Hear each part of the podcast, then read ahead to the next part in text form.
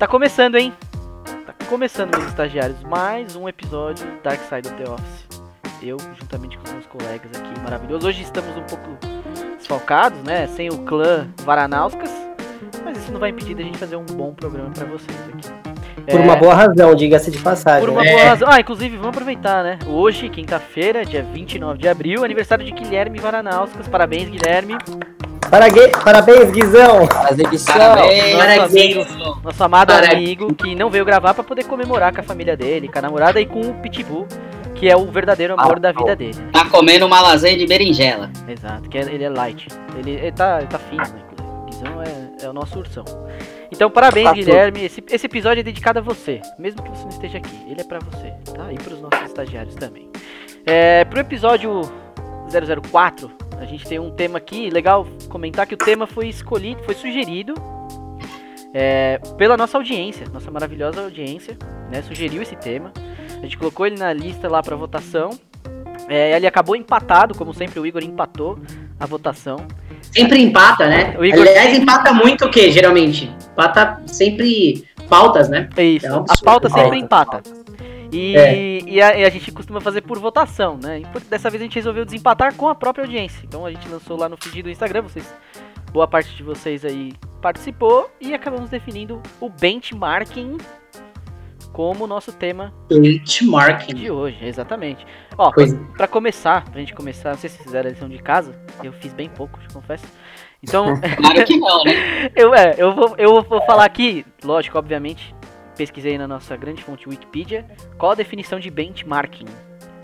Eu vou ler aqui pra vocês a definição e, um, e um- uma outra informação aqui complementar. Benchmarking é o processo de analisar os mercados, fazendo comparações entre as práticas do seu negócio com as estratégias adotadas pelos concorrentes e atores do cenário econômico. É, essa é a definição de bench- benchmarking pela nossa fonte maravilhosa Wikipedia.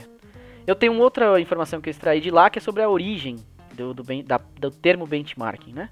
É, segundo o- a nossa querida fonte, o termo benchmarking surgiu em meados da década de 70, sendo, tendo sido potencializado pela Xerox, a empresa Xerox, que definia benchmarking como o processo de mediação e... med- perdão, processo de medição e comparação contínua em relação às organizações líderes do mundo, com a finalidade de obter informações que ajudassem ao processo interno daquela empresa melhorar.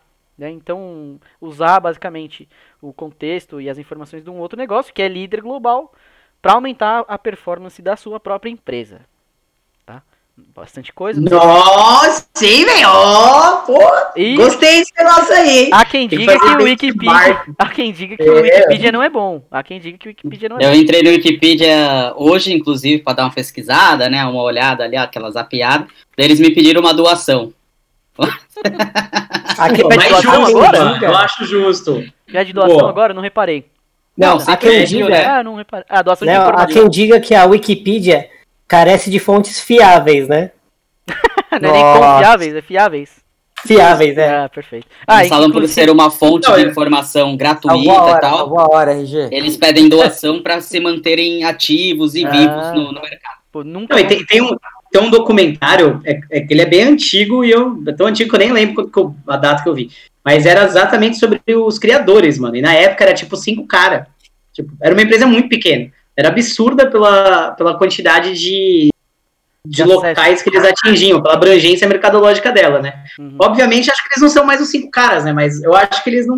Você não vê marketing, né? Não sei se tem, mas você não vê. Compre um televisor no- no- quando você pesquisa televisão, né? Então, acho que os caras realmente não têm muita fonte de grana, não. É, tem que pedir um dinheiro aí.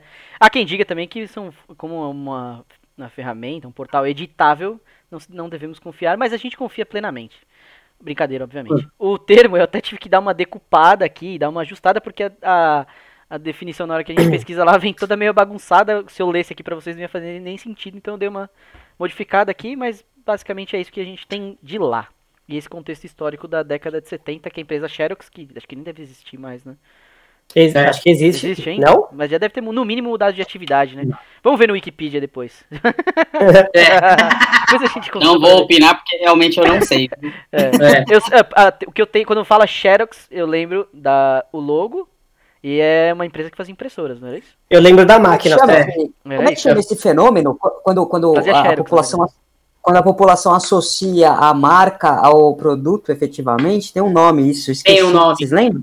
Tem o É Danone, Danone, Xerox, Cotonete, Cotonete. Esqueci o nome. Bombril.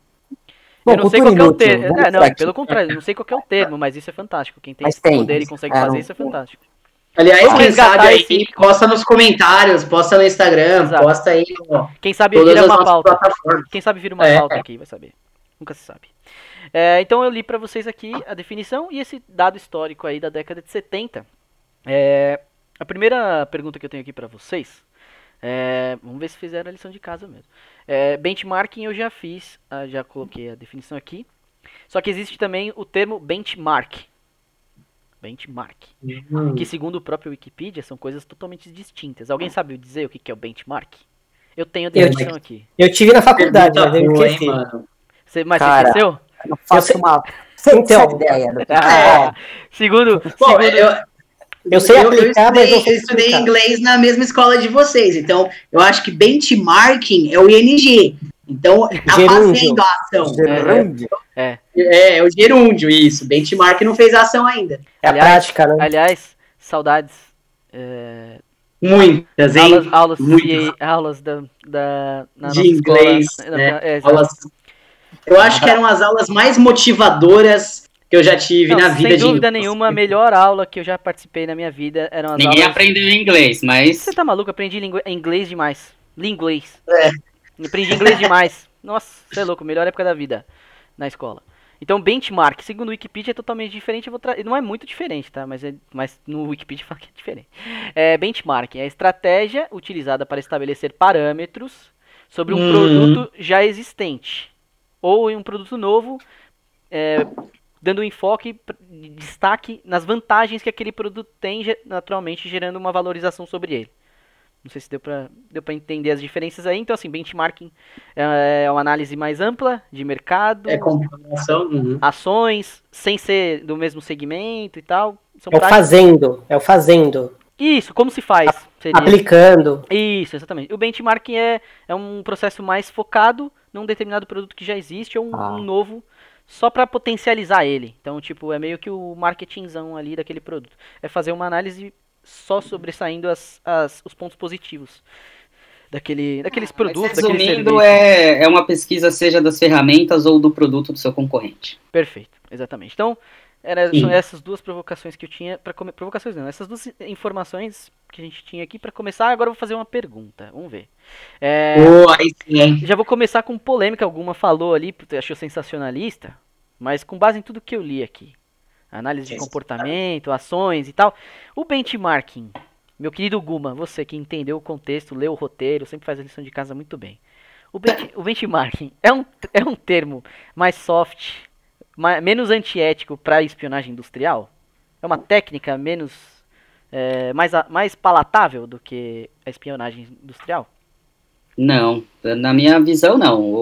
Eu acredito que seja um meio para você descobrir o que está dando certo o que está dando errado no, no mercado e para você saber se aquilo serve para sua empresa, se você vai conseguir se adaptar também. Você não pode cometer, na minha visão, simplesmente o erro de achar que está dando certo em um lugar e você vai implementar isso na sua empresa ou no seu, se- seja lá qual for o seu segmento, e vai dar certo para você. Você tem que analisar, estudar e ver, olha, funciona para ele, mas por que funciona para ele? Porque ele tem de- esse departamento, essas pessoas, eu tenho, eu tenho essa capacidade, eu tenho esse tamanho.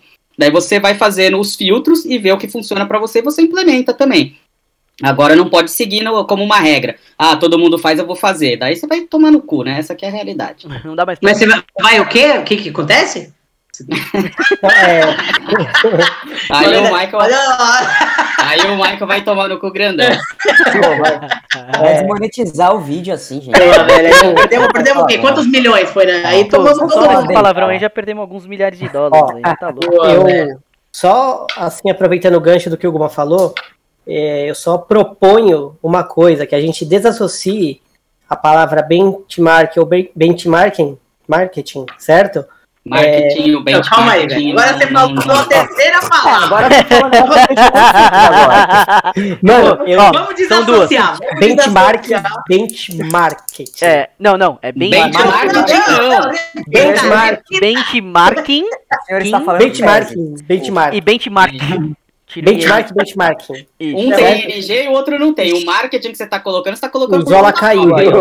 Já- voltou. Zola voltou. Já voltou. É, Mas vamos desassociar, fala aí, vamos desassociar. Desassociar, desassociar é, das empresas necessariamente. Por quê? Ele também se refere ao mercado como um todo, não a uma empresa específica ou algum, algumas empresas, mas a- a- o comportamento do mercado. Isso daí ele pode ser levado também é, em função das pessoas que consomem os produtos ou serviços, Também. não só das empresas, entendeu? Sim, é uma análise de consumidor, inclusive, né? Exatamente. E tudo mais. Exatamente. E, Michael, Sim, sim, concordo totalmente com o Ranzinho. É uma, na realidade, é uma, é uma pesquisa da sua concorrência e do seu próprio mercado, para você ter um autoconhecimento do que as pessoas estão fazendo e do que você pode fazer para melhorar o, o seu próprio negócio como um todo. Exatamente, exatamente. Essa é, é, inclusive, pelas definições que eu vi, é até uma análise mais ampla. É, com, por exemplo, analisar concorrentes entra lá também. Mas, Sim. mas tem, Sim. tem análise de, de tem entre as- todas as ações tem analisar o mercado em si. Empresas até de Então. outro segmento, o que, que elas fazem, quais são as boas São práticas, vertentes, né? É, São ver- é porque vertentes da normalmente- mesma coisa. É porque normalmente quando você acha alguma referência, diz, né, na, pelo- no Wikipedia você vai achar aí que eu vi, hein? É, ele falando do tipo, vá no pesquise empresas sobre o seu setor e veja o que, que elas estão fazendo, que ferramentas que elas estão usando, que processos que elas implementaram, quais são os diferenciais dos produtos. Eles falam para você focar no seu setor, mas não necessariamente no seu setor. Exato. Você pode abranger um pouquinho mais, ver que ferramentas novas estão surgindo e que você pode implementar no seu setor, que pode ser uma novidade para você e você se destacar, ou você se aproveitar de alguma coisa que estão fazendo pro, pro seu bem, né? Uhum. Enfim. Fazer uma pergunta, eu- como vocês devem saber, o benchmarking no funcionalismo não existe. Eu tenho uma dúvida. Diga. O, a- necessário, a- essa interação entre as empresas, ela tem que, as empresas têm que é, pertencer ao mesmo ramo ou não necessariamente? Cara, tem, tem um tópico que fala sobre isso. É, se quiser, gente- acho que é- dá, dá pra deixar pra depois. Hum. Que é um dos pilares do benchmarking aqui. Um dos quatro pilares, dentro de tudo que eu pesquisei, eu encontrei quatro pilares do benchmarking. Você sabe que são matérias meio. Assim, você, você encontra de tudo, né? Pode ser que você encontre alguma outra empresa que dê outros pilares. O que eu encontrei, eu trouxe uma matériazinha aqui que tem quatro pilares. Um deles é justamente a reciprocidade. Ah, sim. Então a gente, eu vou guardar essa, essa sua Ah, beleza. indagação pra gente deixar ela pro final. Que é bem lá no, no, no tópico quando a gente fala da reciprocidade, inclusive, pra gente até começar a desmistificar um pouco. Vamos ver se eu consigo desmistificar um pouco o benchmarking. Vou tentar. Obviamente que a minha primeira interação aqui foi uma ironia, brincando, não é? Passar longe de ser espionagem industrial, exatamente, né? Que tem um outro contexto. É uma coisa mais de mais agressiva, de roubar fórmulas, enfim. Obviamente foi uma brincadeira, mas leva remete muito ao conceito seguinte, Michael. Quero ouvir de você agora. Nesse, Hum. nesse mundo, nada se cria, tudo se benchmarking, é isso? Pô, eu ia falar isso, cara. Você... que Foi raiva, velho. Você, você cortou Foi bem, a foi bem, line foi bem. aí. Foi pô. muito bem, foi É, muito bem. Eu, eu ia citar Genial. exatamente, Foi exatamente. bem, Recuperamos um milhão de dólares com. Com esse termo aqui, essa- vai dar um engajamento. né? Ai. Eu, eu ia citar exatamente isso. E tem uma, uma teoria que diz que uma sociedade saudável, ela geralmente é formada por 10% de, dos seus membros, dos seus cidadãos, seres disruptivos, né? Pessoas Olha que vão Data criar Michael, coisa pra caralho. Data Michael, isso aí. E Adoro. 80%, 80% de pessoas medianas e 10%, que é uma regra de pessoas não muito eficientes, né? Boa. Então são 10%, É, 10%, quando 10% perdão, 10% disruptivos, é isso? 10% É a disruptivos, da 80%, 80% medíocres e 10% não eficientes, né? Quando você não balanceia isso muito, se, por exemplo, 50% da sociedade fosse disruptiva, você não tem o tempo da cópia. Exatamente isso. Você só tem A coisas é novas-. Só teria coisas novas nova surgindo. acontecendo, é. nada cria raiz, né? Impossível, E se impossível. você tem uma quantidade de gente ineficiente muito grande, nada acontece, né? Nossa. Então, eu, eu acho que o, o grande, a grande questão disso, e o perigo disso, é incentivar, né? Porque o, como a gente vive num país onde, não, onde o ser disruptivo é absurdamente exceção, Né? E quando qualquer pessoa pensa em negócio, ela pensa no que o outro já faz, né? incentivar isso no Brasil é perigoso.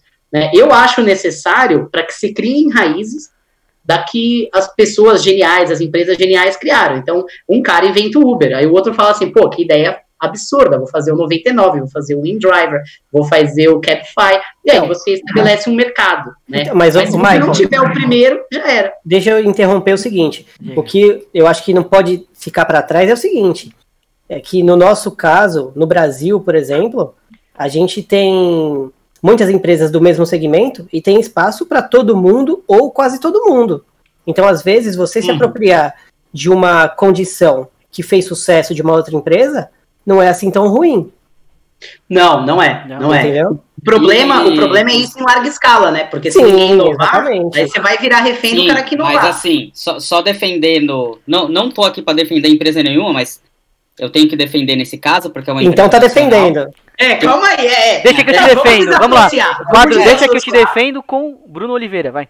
É que assim, a, a 99, ela nasceu de um caso um pouco diferente da Uber. Depois ela se tornou concorrente da Uber, né? O cara, ela nasceu com o objetivo de dar voz aos taxistas, de, de ser fácil você chamar um táxi.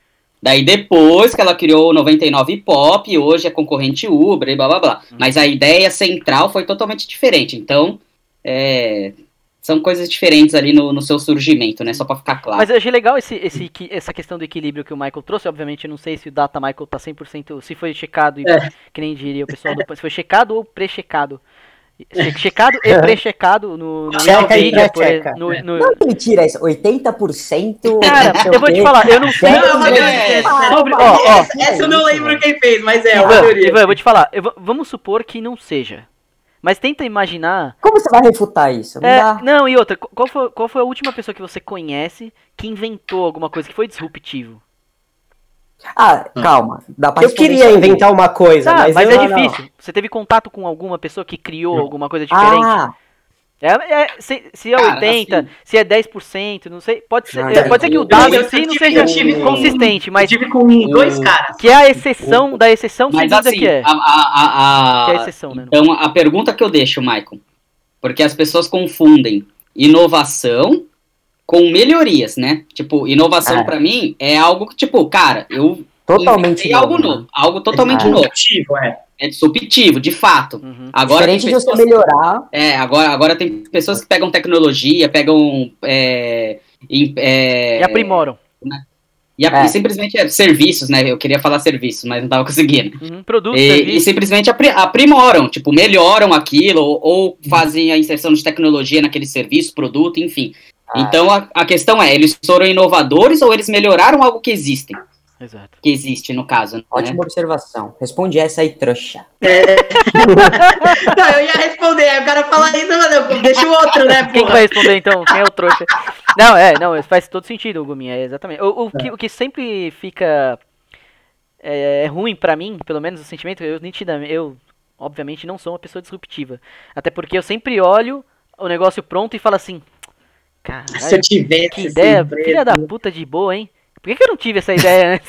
Mano, pra eu- mim é eu- sempre assim, eu nunca criei porra nenhuma, é só... Eu sou tão conservador que eu nunca seria disruptivo, entendeu? Uhum. Fala, porra, acho que isso aqui alguém já fez. Hum. Deixa quieto. Tá, ó, Eu pra- pra- agora fora. vocês falaram, agora eu Olha, mas, mas o mercado prova que você melhorar o serviço ou o produto é muito mais rentável do que você ter a ideia inicial. Sem dúvida, mas não é disruptivo, sem dúvida. Mas é lógico, porque se você tem a ideia inicial, o O problema tá só não com você prova que isso. dá O mercado prova que o mercado não prova. O que ele prova é que o risco é muito maior, mas a, o benefício é muito maior de quem é Mas normalmente O- o as exemplo empresas que alcançam é- maior nível de sucesso não são, não são as empresas que necessariamente inovaram no, no seu Não é o primeiro, é do segundo é o pra primeiro. frente. É. Eu concordo Ah, totalmente com o Uma mano. nisso aí. Concordo totalmente. Ah, mas assim, Polêmica, a gente, não vai, a, gente, a vai conseguir chegar numa regra sobre isso porque é muito É. relativo. Mas, não, mas, gente, mas, é só a assim, gente aproveitar, a gente analisar o seguinte: se o segundo já sabe o que deu de problema no primeiro, É ele não vai cometer o mesmo erro. não, e Então, ainda vai mas é- aprimorar. mas- exato, exato. É, ainda vai é, aprimorar. Mas é igual você querer, você querer montar um sistema de é, chamada por aplicativo de carro agora.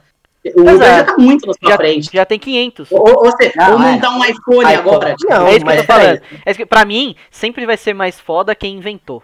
Na minha visão. Bem, Por mais gente, que mas- tenha sido uma ideia que nasceu e morreu em seis meses ali. Mas Aí veio for- outro, resgatou É. e melhorou. Mas Não, pra mim o cara, bem, foda mesmo é aquele mas, cara lá gente, que inventou, na minha o visão. tempo, o tempo que você demora para apresentar uma solução de alguma coisa que já existe, ele também determina se você vai ter sucesso ou não. Não adianta um cara igual o Maicon falou, eu concordo, chegar e falar agora, ó, tem um aplicativo aqui, ó, que ele faz o mesmo que o 99 e o Uber. Porra, já passou Cara. tanto tempo, cara. E esse, não- esse exercício não tem mais é valor. difícil. Tipo, É, pensar, vou- pensar em algo, algo novo. Criar cara. alguma coisa. Eu Vou- acho que vou- todo vou- mundo numa conversa de bar, assim, com os brothers, já falaram, mano, vamos pensar num negócio novo pra gente ganhar dinheiro. Todo mundo um dia já passou. Já passou Sim. por isso, eu acho. E é Até muito hoje. difícil. É, até hoje. Eu tenho uma coisa nova, Bora, mas a gente bora. fala depois. Tá bom, quero ver depois. Quero Fala ver. em Vamos off, hein? Vamos ver se é disruptivo ah, usa- Eu já usando um falei. exemplo, Se for, eu topo. Só isso. Sem ver. Usa- É, usando um também. exemplo do, do próprio iFood. Ele veio com essa do, de entrega de comida ali pelo aplicativo e tal, trazendo como se fosse um marketplace. É como se fosse, não, ele é. É, de vários restaurantes ali para fazerem as entregas e tal. Só que ele lançou um MVP ali, cara, totalmente curto. Ele não aceitava pelo aplicativo. É. Você paga. Hoje ele foi incorpor... ele foi cor- é, criando o corpo, né, ali. Então hoje ele é ele se tornou tipo o iFood, é um negócio monstruoso, Graças à gigante. pandemia também, né? É. Deu um. Deu Cara, um então, Não, não, mas, ah, mas- mas- não, mas antes da pandemia, ele já estava Ó. bem grande, assim, tipo, nas questões de funcionalidades do, do aplicativo. Aplicativo. Do Só um aplicativo. E, e- e Só um uma questão do iFood que foi crucial para o sucesso dele é o nosso aniversariante de hoje, o Guilherme Varanauskas, né? Que Ele financia o iFood. Ele é o, ele é o velho, fundo investidor. Ele é o fundo Só, investidor só, da. só que daí, só, só para terminar um pouco, ó, daí você vê o que eu estava dizendo ali. É, o Rap, por exemplo, ele não inventou isso, todo esse sistema. O iFood, nesse caso, foi o disruptivo. Eu nem sei se foi ou não disruptivo, mas eu acredito que seja o primeiro ali, sei lá, naquela. No, não tem. Eu, o eu me Data lembro, o Michael primeiro aí, é esse. É, o Data É, Michael é, aí depois também pode fornecer pra gente ah, os dados mais. Cara, eu lembro, eu lembro na época corretos. quando o iFood começou a pegar, surgiu junto, assim, acho que era Globo, alguma coisa assim. É, ainda tem, ainda É. tem. É, só que o. o Enfim. mas diga aí, vai. Só, só, só pra eu concluir aqui. Daí veio o Rap fazendo coisas diferentes, falando, peça o que você quiser, a hora que você quiser, e colocando o mercado também no meio. Então o que, que ele fez? Ele viu um nicho que o, iFood não estava atuando e começou a atuar. Ele atuava onde o iFood atuava também, mas ele abriu um novo nicho. Entendeu? Então ele, na realidade, ele pegou ali e melhorou um- alguns pontos que poderiam ser melhorados que eram, Sim. o iFood não via, ou então ele não via a necessidade de atuar. Isso acontece mas muito, às vezes, às vezes a empresa pega uma coisa né, que está sendo desenvolvida, criada ali, aí já, já alguém que tem muito dinheiro para investir já coloca para fazer um igual, e aí, como tem uma capacidade de investimento muito grande, coloca muito marketing em cima, suprime a ideia inicial. Ó, Acontece. duas coisas. acontece. Uma pessoa muito próxima a mim, ela conhece é, uma pessoa que trabalha no, no iFood. Hum. E essa pessoa comentou seguinte, entregador? Não, não, ele trabalha na parte de desenvolvimento do aplicativo, Ah, entendeu? Bacana. E essa pessoa comentou o seguinte, Preciso desse contato Uber depois, hein? Ah, É? É, disso. não, de não, verdade, de verdade, de verdade mesmo. essa pessoa comentou que Pra o Uber Eats não faz nem cócega no iFood. Ah, entre- mas é, é evidente. Entendeu? isso. Só que assim- usa essa merda de seu Uber Eats. Não, então, mas não, depois, não, é que, depois é que, do na iFood. verdade, não sei se vocês ficaram sabendo disso, mas rola uma treta que inclusive foi até parar, acho que no, no STJ, se eu não me engano, que o, o iFood, ele pedia exclusividade. Então, o restaurante que utilizava, que utilizava a entrega Ah, dele não poderia utilizar nenhum outro aplicativo. aplicativo. Por isso Exato. que os caras te, te davam 10 reais, 15 reais, 20 reais, porque ele não, não tinha concorrente na entrega, Uhum. né? E aí os caras falam assim, não, não dá pra fazer isso, porque senão os caras vão quebrar a gente, né? É, Mas é cartel, né? É, virar cartel, exatamente. Exatamente. Então, exatamente. Bom, E qual, e qual que é o perigo do cartel? Ele é rentável para o consumidor, enquanto você ainda. A, outra concorrência ainda existe. Uma hora vai tem parar de validade, tem data de validade. Uma coisa eu tenho certeza. É, empresas como o iFood, por exemplo, num processo de, de formação, sem dúvida o benchmarking foi bem aplicado.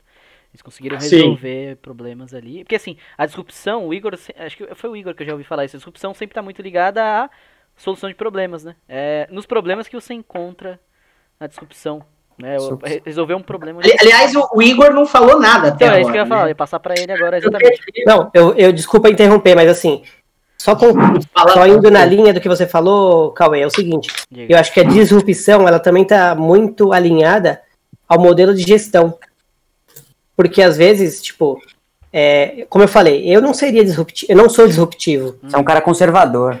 entendeu? Então, é Só que assim, é tem pessoas que eu sei que se tivessem uma, uma ideia, elas iam levar pra frente, entendeu? Eu vou te falar que eu acho que a disrupção não tá em ser conservador ou ser arrojado. Eu acho que não. É. Não, não sei se é isso. ser bundão ou não. É Não, é, basicamente na isso. verdade, assim, é, é o quanto você pratica a- a tentar resolver problemas, né?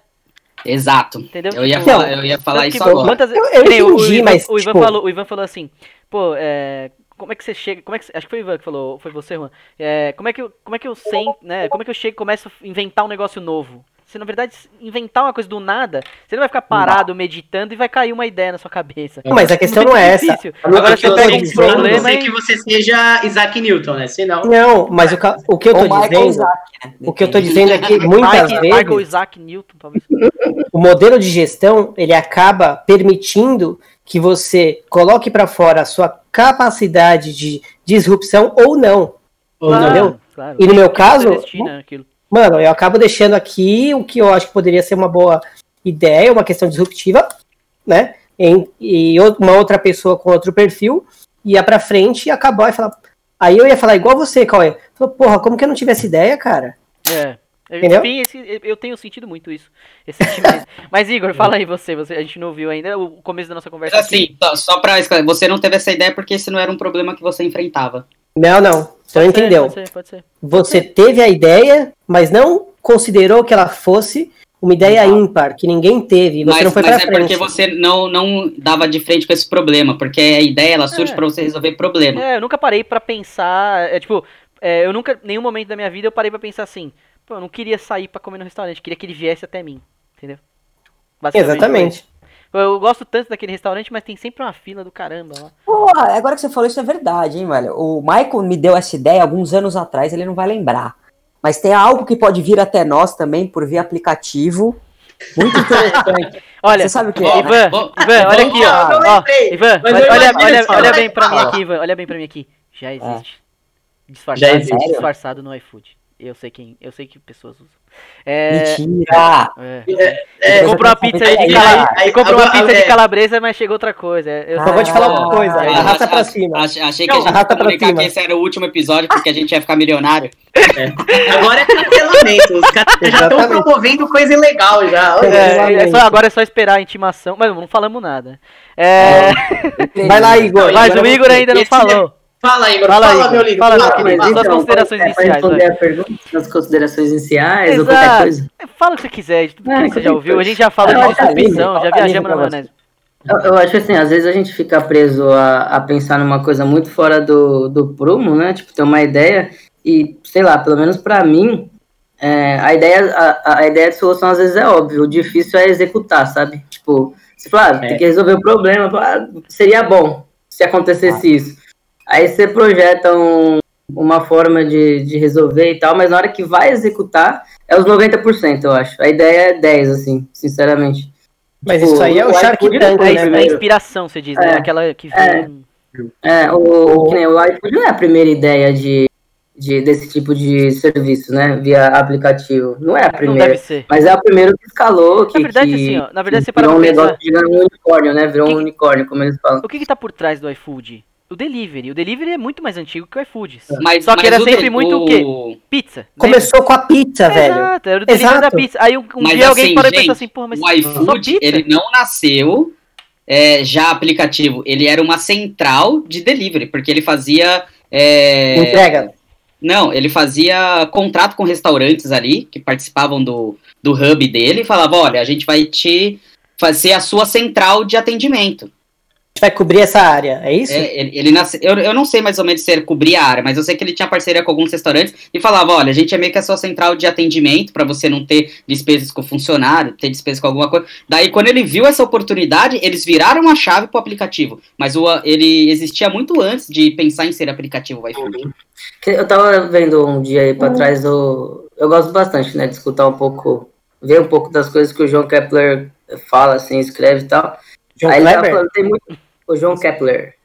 Ai, É o maior investidor, praticamente, né, do, do, do país, assim, investidor anjo. Aí ele falou que a galera chega às vezes assim, ele não, não compra ideias, né? Ele, ele compra negócios iniciados com clientes e ajuda a alavancar, passa experiência e tal. Aí eles estão com um projeto agora lá de se juntar, acho que não sei se é, não sei se eu tô certo aqui no número, mas eu acho que ele e outros investidores vão agora, tipo, a partir dessa etapa antes, né? Que ele antes não, não atingia, que é no campo das ideias ainda, ainda não virou negócio e tal. É, ele mais uns caras lá vão tentar injetar, sei lá, 10 bi, coisa assim, É, Mas em- como sócio, né, de negócios que sejam bem é, prováveis de, de, Tá de, de acertar alguma dor, assim, no mercado, sabe? Eu falei, caraca, É mano. cara que. Mas o, a gente faria isso se a gente tivesse dinheiro. É a mesma coisa. O João Ke- Kepler, que é conhecido como o homem das mil startups. Ele É. assumiu que dificilmente vai conseguir ser disruptivo, então ele volta comprando as ideias dos outros. Brincadeira. É um, é um grande investidor. É um grande É investidor. chamado. Ele é muito- No, é- no- no mundo de startup é chamado de investidor anjo, né? Isso, é um grande Então, investidor anjo. Exatamente. Então ele, assim, é, eu acho que o mais difícil é a parte de executar as coisas. Igual a gente mesmo no nosso mundo, né? Assim, bem menor do que esse que a gente tá falando aí, desses investidores anjo. Às vezes a gente tem uma ideia, na execução você começa a, a, a cansar, às vezes desiste e, tipo, não leva à frente, assim. E a ideia continua sendo boa, independente. Então eu acho que a execução é bem mais pesado do que Mas é que você às vezes não tem recurso ou não tem alguém que entenda de fato a sua ideia, cara. É, o da Eu ideia completa, né? falou. Às vezes você tem uma ideia, mas não sabe nem por onde começar ela, né? E aí você precisa Não, e tem outra coisa, só uma outra coisa. Às vezes você transmite a sua ideia de uma forma muito bosta.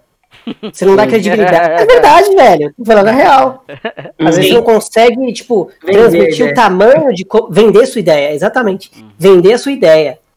Exato. Até pra isso, hoje em dia, o, o mundo de- dos negócios tem avançado. Aqui no Brasil, né? A gente falou no começo sobre as condições do Brasil em, em você fomentar um negócio novo e tal. Tem melhorado Ó. bastante. Hoje em dia você encontra dentro do país aí aceleradoras, empresas que dão suporte pra é, para quem tem uma ideia, quer transformar num negócio. Tem melhorado bastante, mas o Brasil ainda é um país bem falho em infraestrutura e uma série Eu- de coisas que atrapalham o empreendedorismo. né? O Juan, foi, o Juan foi cirúrgico nisso aí que ele falou. Realmente, às vezes a pessoa tem uma grande ideia, mas ela não consegue, sei lá, passar isso pra frente ou verbalizar Planar. isso. É, então, E, e tem gente que é o contrário, né? O cara tem uma ideia bosta e fica, né, consegue disseminar isso. o cara, o cara às vezes nem tem uma ideia, ele só sabe Ah. falar bem. Cara, muito até, bem, hoje, até hoje eu tenho paixão por uma ideia que eu tive. O Guizão, inclusive, já falou, mano, isso aí não vai dar certo. tal. Mas até hoje eu nunca vi nada. É marinheiro? pra para- gente. Não, não. Não, não vi nada aparecer. Não, não vou falar aqui, ó. A gente fala no particular que de repente vai. Nossa, que puta ideia. Nossa, mas Uau. caramba, vou roubar mesmo, hein, velho. Não, Não, não, a gente não, mas a audiência às vezes. mas Às vezes o João de repente, Kepler tá olhando vai, aí. Vai, vai que a gente não, não teve um olhar aí do, do money, entendeu? É. De repente a, Tá a gente conversa e traz uma luz aí, a gente fica rico junto. Faz um questionário, Cauê. Quem quer Então, saber a hoje- ideia do. Guma? Nos Faz um bastidores a gente, questionário. É verdade. já tem uma do Juan, no Instagram. já tem uma do Juan. Então antes, depois que a gente encerrar aqui, já tem o Juan, vai explanar a dele e você fala a sua também, Guma. Tá bom? Não, Eu tenho. Minha não. Ah, nem pra gente, você quer falar? Vai pro inferno então você. Com essa sua Não, ideia. não. Ó, pega Vou perguntar pro Guilherme. então, e Pra- ó. pra- não, pra vocês eu falo, pra vocês É, eu falo. É, nos bastidores, foi o que eu falei. Bom, Igor, mais alguma consideração? Ah, por enquanto acho que não, acho Tá que bom. só veio Acho isso. que tá mesmo. bom, né, Ó? Sempre sucinto, né, nos comentários. sempre. Cirúrgico. cirúrgico. Porém cirúrgico. O- É uma coisa que a gente não falou assim, né, que do, da cópia, né, benchmarking, é, copiar alguma estrutura, alguma coisa de, de algum outro Não lugar. é e copiar, pega, tome cuidado com o que você tá falando, não é É, copiar, é um pouco, é um pouco. Mas Não assim, é, dá pra não. ser C, Ctrl inclusive nisso. Porque eu, por exemplo, eu tô avaliando migração de sistema, né? Eu vou ligar pro pessoal que a gente tem relacionamento, que é concorrente, falar qual sistema você tá aí? Ah, é esse? Aí eu troco uma ideia pra saber onde que quebra, onde que funciona bem e tal. Isso já é meio que um benchmarking, né? Se eu não- Então, Sim, Mas você, você Sim. pode copiar a ferramenta, sim. mas não Isso. a aplicação. É diferente. Não, não, Costuma não se a- aplicar mais é, em. inteligência de negócio, né? Mas assim, trocar informações, porque alguns ah, me é, tipo, já me procuraram, procuram a gente para poder. Como que vocês estão me dando uma dor de cabeça essa área aqui, ou esse serviço em específico, como que vocês se organizam aí? E eu conto também, se é né, o pessoal do convívio, assim, porque eu- a nossa classe tem um, um órgão que promove bastante isso, né? A gente tá junto, discutir as coisas, discutir. Compartilhar É, informações. É corporativista. É, é, exatamente. É, é claro que torna- né? Então, Ó, vamos, vamos pegar um exemplo, um exemplo da classe de vocês aí, do que o. Cauê e Contador. você trabalham juntos na questão de contabilidade, né? Uhum. É, não sei se vocês vão concordar, né? Mas é a minha opinião, né? Que tanto a Contabilizei quanto a Contabilize aqui foram disruptivas no, no mercado. Foram. sim, Uhum. Eles É, conseguiram. eles mudaram o mercado, eu não acho ruim, não. Eu É. acho é bom. E aí, não, é bom, sempre é bom, sempre é bom quando o mercado muda. Sim. Mas eu imagino que empresas como essa não estavam tão inseridas nessa classe. Porque qual que é o problema de Não. você juntar e classificar tanto o Ivan, que faz parte do setor público aqui, que é provavelmente o setor mais classista que existe na, na, na sociedade, né? Você não inova, porque fica todo mundo trocando as mesmas moedas até o ponto de você não sentir medo de passar informação para o seu competidor. Porque existe o seu concorrente, né? Porque existe concorre existe cooperação no mercado. Essa é uma coisa que existe. Existe. Mas o mercado nunca pode ser pautado por ela. Ele é Não, pautado pela não, não. concorrência, Exato. né? Uhum. Então, isso é uma questão muito latente. Principalmente no mercado brasileiro, onde existe a questão da índole totalmente, su- né? Sim, questionável. É. Não quer confiar no brasileiro, o cara fala assim, ah, e aí, tá funcionando esse negócio da ser sujeira? sinceros, vamos ser Fala assim, sinceros. tá maravilhoso. Falamos, falamos disso velho. antes da- de começar a gravação. Mas, O, o povo brasileiro não, não é confiável. Não é um, mas eu, eu posso por tipo, motivos, só dar um, mas não é.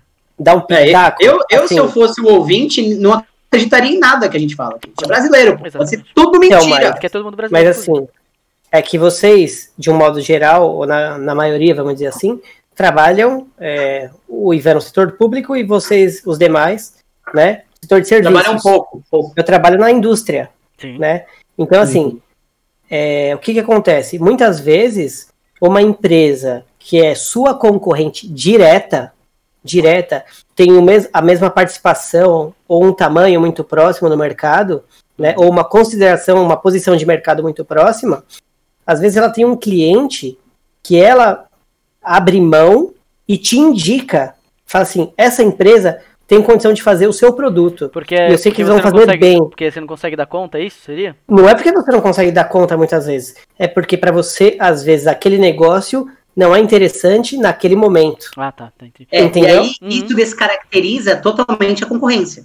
Sim. Porque ela Exato. existe Então, Mas, mas, é o mas é o que, mesma mas é o que você falou. O mercado não pode ser pautado por isso. Que nem, por Então, exemplo, não, alguma, mas- vez, alguma vez, o Mano Guina já não foi lá, comprou uma peça do concorrente pra ver como era feita, pra ver se conseguia fazer igual, pra ver se tinha algum molde que, um molde que dava pra adequar e fazer Ah, isso, entendeu? Mas eu, eu, eu vou dizer para é vocês. Não, eu vou dizer para vocês.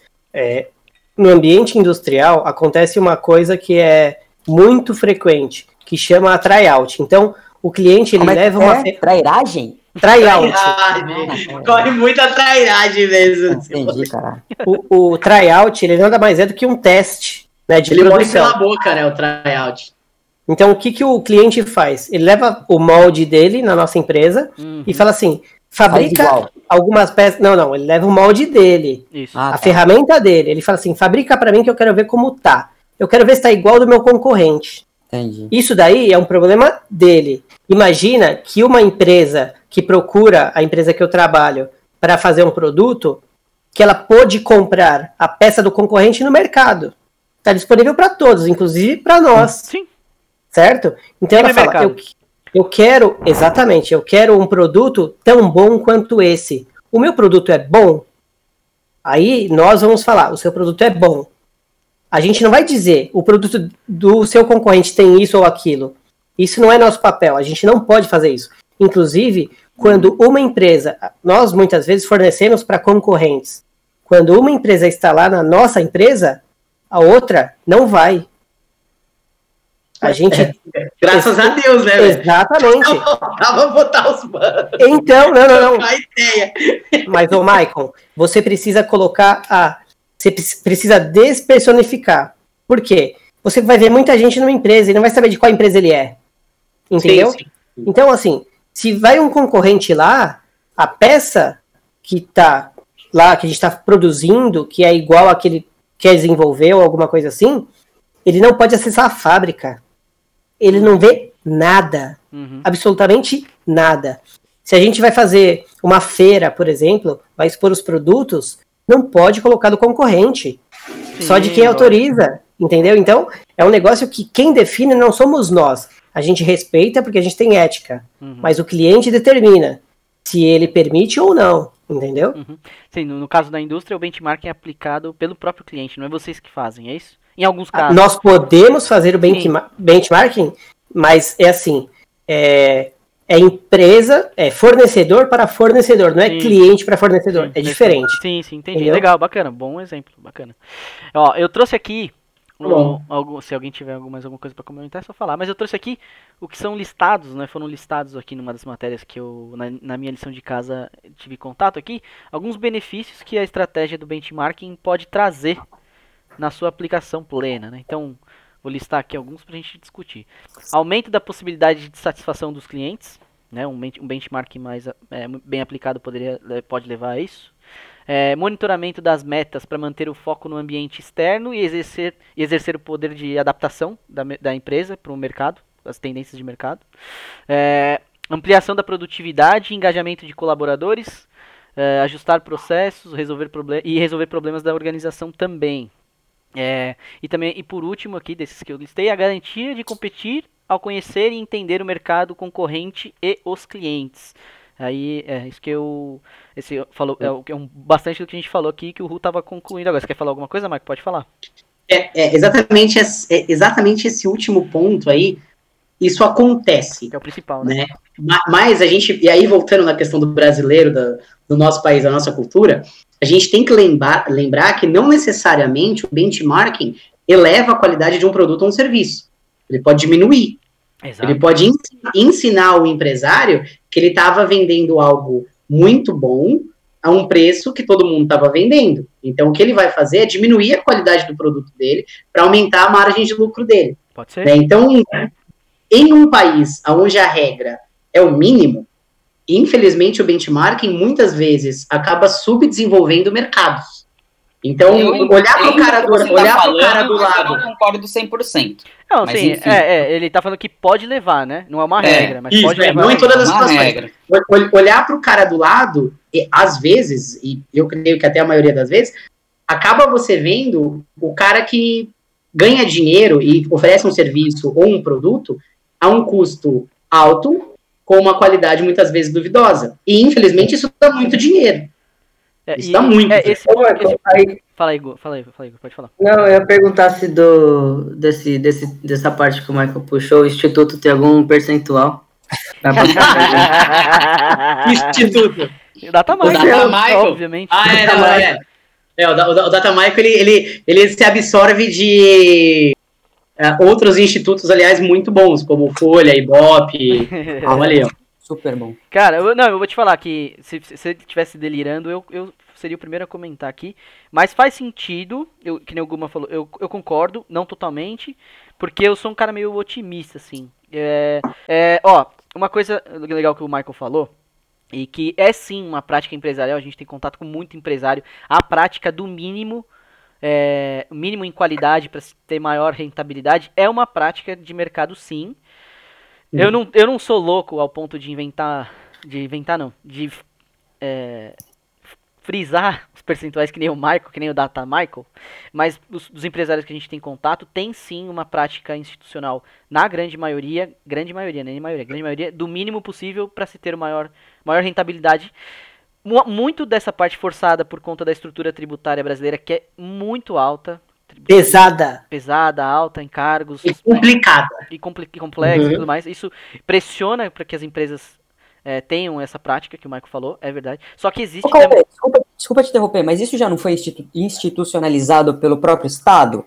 Quando, quando é, ele coloca essas certificações ISO 9001, ISO 9000 não sei o quê? Hum. Ou não? Não, não tem, são coisas distintas. A ISO, essas, essas paradas estão mais ligadas à qualidade. eh, no- quali- produto. qualidade Não. não. tem a ver com rentabilidade, né? Você pode ter um produto de qualidade, só que ele é o mínimo possível de qualidade. Só um entendeu? pouquinho. É, Desculpa, é isso que o Michael falou. Quero Certificado. isso aí.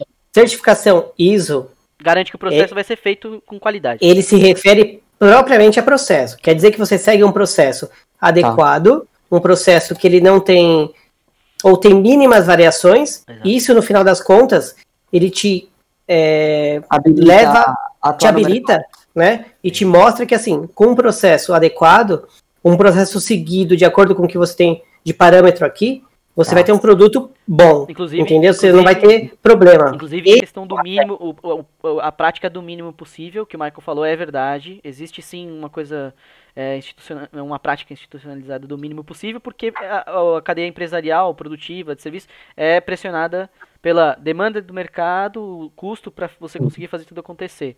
É, só que existe hoje é, empresa, as- uma tendência de ainda é uma- um percentual bem baixo, eu não vou arriscar falar em, em- em números, mas existe uma Pergunta pro Data Michael aí que ele responde. é, eu não sou É. louco, eu não sou louco. Não, não necess- não necessariamente tudo, mas. Mas existe uma, existe uma tendência das, das empresas cada vez olharem mais. é, tipo, é, considera. Ó, tá bom, a carga tributária, é, tributária é, Pesada. é pesada, mas eu vou ter que conviver com ela e eu, eu como empresário, a minha, o meu foco é, é, é entregar uma coisa de qualidade. Hoje já tem um movimento de, de mercado assim, viu, Michael? Existe esperança para o Sim, mercado concordo. brasileiro. Eu acho que se a Sim. gente tivesse regras melhores, carga tributária mais adequada, tudo isso, um sistema econômico que, que desse condições, o brasileiro conseguiria evoluir ainda mais, tá? Nesse sentido, porque o capital é, o, é, a, é a grande gana de todo mundo aí, então fatalmente isso seria elevado, a gente conseguiria elevar. Mesmo com esse ambiente todo prejudicial, Uhum. a gente tem grandes ideias surgindo aqui, a gente tem empresas. Desfavorável. É, tudo. Tem, você, quando você É abre tudo uma, pé, é quando você abre uma empresa, você te tem ferrar, tudo pra né? dar errado. É tudo que vem Ah, é pra dar errado. Mas Exatamente. há quem consiga Tem sobreviver. uma. Cauê, eu queria comentar uma questão sobre as certificações que a gente estava falando aí, mas pegar um pouco o gancho do setor público nisso, né? Porque. A e aí, isolação. isso, isso é, e aí, não, não, é, não, não necessariamente ao setor público, mas a influência do setor público sobre o setor privado em regulamentações mercadológicas, né? Isso aqui é dado público, quem quiser, esse dado é, é dado público mesmo, é né? data, Michael? É, durante, Data durante Michael.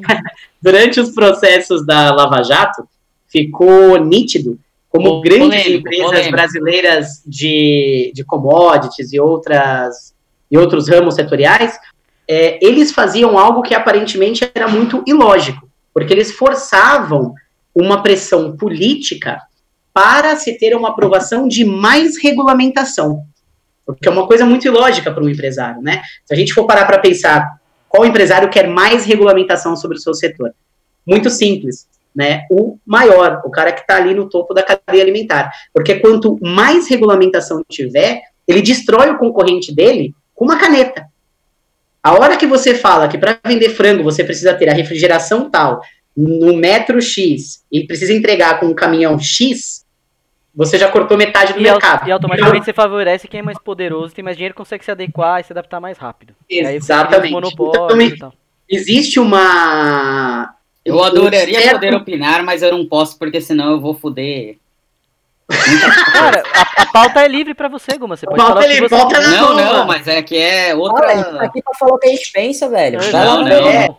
Então, pra gente caminhar pro final aqui, não que esteja acabando, porque esse último, essa última discussão que eu trouxe. Eu, a gente, eu falei os benefícios lá, acho que não. Se vocês tiverem alguma coisa, se quiser, eu repito aqui os, os benefícios. É, mas também são todos bem subjetivos. Quando eu comecei a ver esses, esse, essas, é, essas, esses benefícios aqui listados, eu comecei a lembrar da, da definição de coaching lá, que a gente pontuou. Pesado, Muito- pesado. É muito, pe- muito subjetivo e tal, mas, enfim, pra gente caminhar pro nosso fim aqui, mas ainda tem uma caminhada. É, eu, eu falei pra vocês um pouco antes que, gente- que eu tinha achado é, o- uma matéria dizendo quatro pilares do benchmarking, né? Aí eu, vou, eu vou ler, são quatro, eu vou ler a definição dos, dos quatro. Aqui eu achei aqui, aparentemente são mais, hein? Mas É, enfim. eu achei quatro. Tudo abobrinha. É, eu achei quatro. Eu uso o que eu achei, eu achei legal. Eu achei legal. Que, porque, assim, Acho que a gente pode discutir um por um, Cauê, É em isso de que você é- falar é os isso que eu ia quatro propor. por vez. É, é isso que eu ia propor. Eu vou ler a definição e a gente discute eles aqui. E lembrando, e assim, de- benchmark é um conjunto do- de ações, né? Não existe uma ferramenta benchmark, né? não é só uma definição. São várias, então, na Tipo internet. ser coach, né? Uma coisa confiável. É, assim. você vai achar em livro, internet, uma porrada Oi? de classificações. É, Piada, Coach é piada. Piada, Piada, piada, piada. piada. Ah, Ó, e a aí primeira- acabar com o clima já do bagulho. A primeira delas são quatro. é, reciprocidade, analogia, medição e validade. Vamos começar por reciprocidade aqui. É, empresas devem estar dispostas a compartilhar informações e dados. Falamos sobre isso Uhum. já. É, sem que exista o medo de que a empresa que está recebendo as informações é, possa é, fazer mau uso ou é, desvirtuar as informações que ela recebe ali. Então vamos falar um pouco sobre a reciprocidade. Então, Se eu puder começar, se você me permite. você quer começar? Então fala sobre reciprocidade. Você. Depois a gente passa Bom, por como. Igor. Tá, ah, é verdade, desculpa aí. Não, vai, vai. Mas como, Não, como eu já havia comentado com vocês, eu não fazia uma puta ideia do que era o, gancho, foi o gancho que eu benchmarking. falei que a gente ia segurar. É, não sabia que porra que era. E, cara, eu, eu já vi várias vezes a Vanessa receber, assim, pessoas contactarem ela pra justamente fazerem esse benchmarking com a Natura, né, que é a empresa onde ela trabalha. Não sei se eu podia falar a empresa. Pode, né? Quer saber mais? Assiste nosso podcast sobre RH. É isso aí, muito É bem. Guma. Boa, bem Tudo lembrado. bem.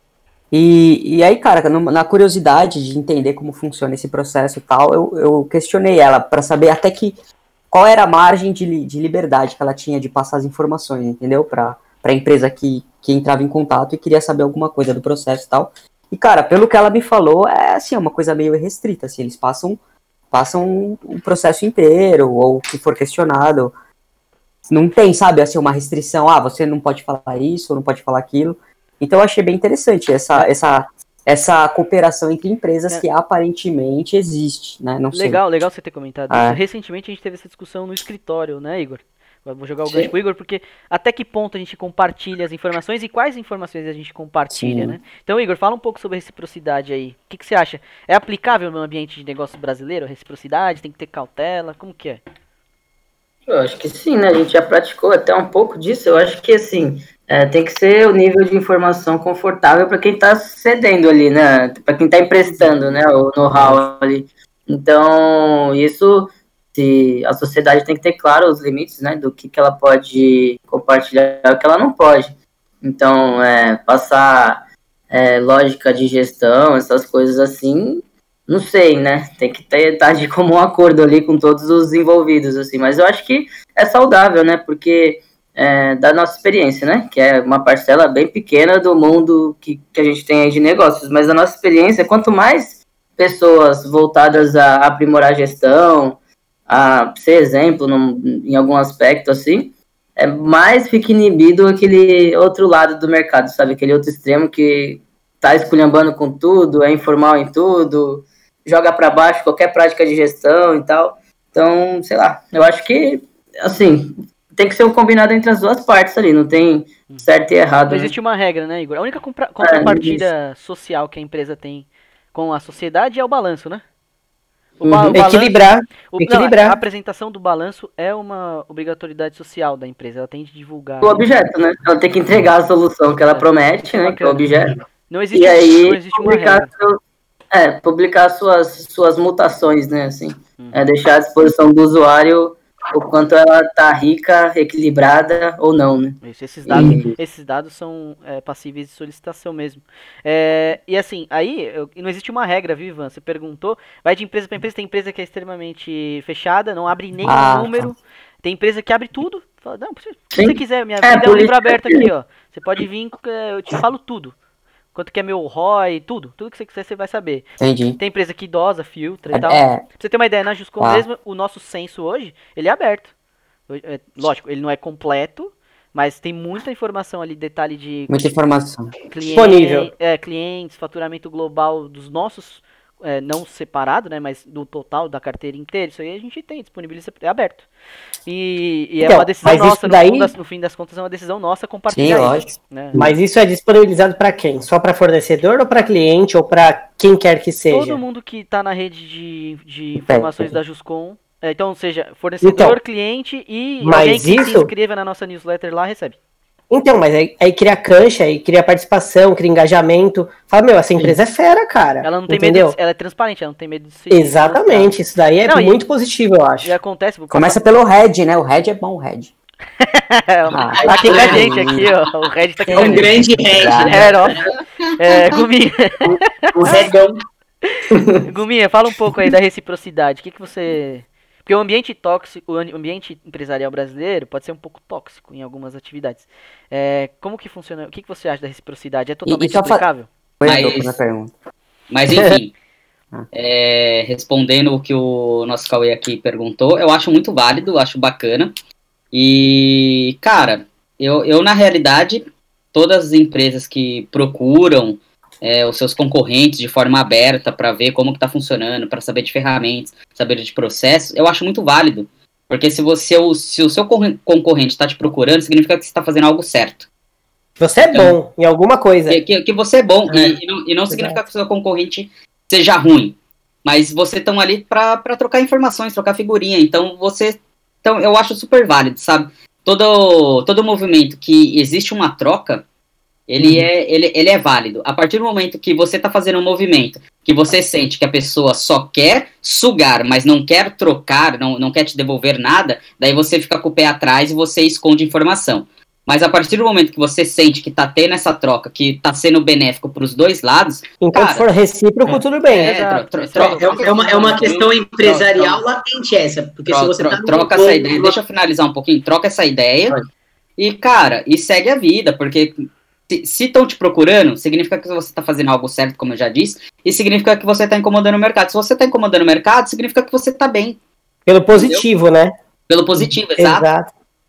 Sim. Então é, Eu seria só, essa só- minha... só minha- queria fazer, fazer o adendo de que se você está numa situação onde a pessoa só quer sugar e não aceita a troca, isso não é vantajoso. Isso é obviamente não vantajoso. Não, ele você- é obviamente você sabe não instituição, bobo em- em nenhuma cair instituição. num, papo onde o cara só quer pegar informação e não quer dar informação. Exatamente.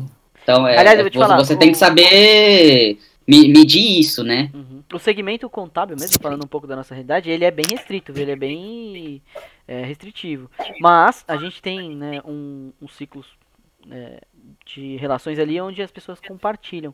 Mas no geral ele é bem restrito. Ru, como que é pra vocês? Então, A essa. reciprocidade existe no mundo industrial? Ou ainda Então, a é- realidade é de espionagem? Não, não, não, ela existe, só que assim, tem algumas coisas que são muito importantes e definem negócios, né? Então, assim, Sim. muitos clientes, eles têm, é, como eu falei, produtos que levam junto com ele uma coisa que chama segredo industrial. Sim. Você não Uhum. pode abrir isso pra ninguém. Uhum. Mano, e eu, desculpa assim, mas eu acho isso fantástico, cara. Fantástico. Você tem uma parte que você pode dividir, mano, divida. O seu concorrente pode ser um parceiro em algum momento, e eu digo porque em algum momento é. Em algum momento é. Certo? Só que assim, saiba dosar. Eu acho que saber dosar e ser recíproco é o que define se você está bem posicionado ou não. Entendeu?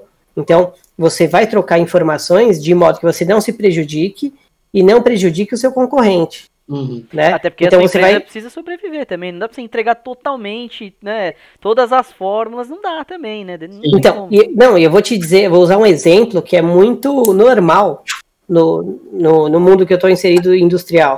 Que é assim, imagina que tem várias empresas com um perfil similar a que você, a que a gente atua hoje, né? E uma grande empresa é um cliente desse fornecedor, que é nosso concorrente, lógico, certo? Certo. Se esse fornecedor fechar, provavelmente esse cliente vai nos procurar em algum momento. Por quê? A gente está num patamar similar. Uhum. Só que assim, será que se esse cliente vier para nós, ele é interessante? Será que ele vai corresponder a um percentual muito alto do que gera faturamento da nossa empresa? E se um dia ele sair, ele vai nos prejudicar?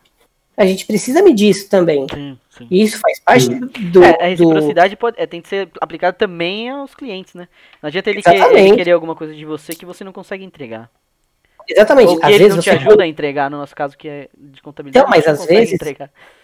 Então, só que às vezes o problema, ele tá onde? Naquela parte que você fala, eu consigo entregar.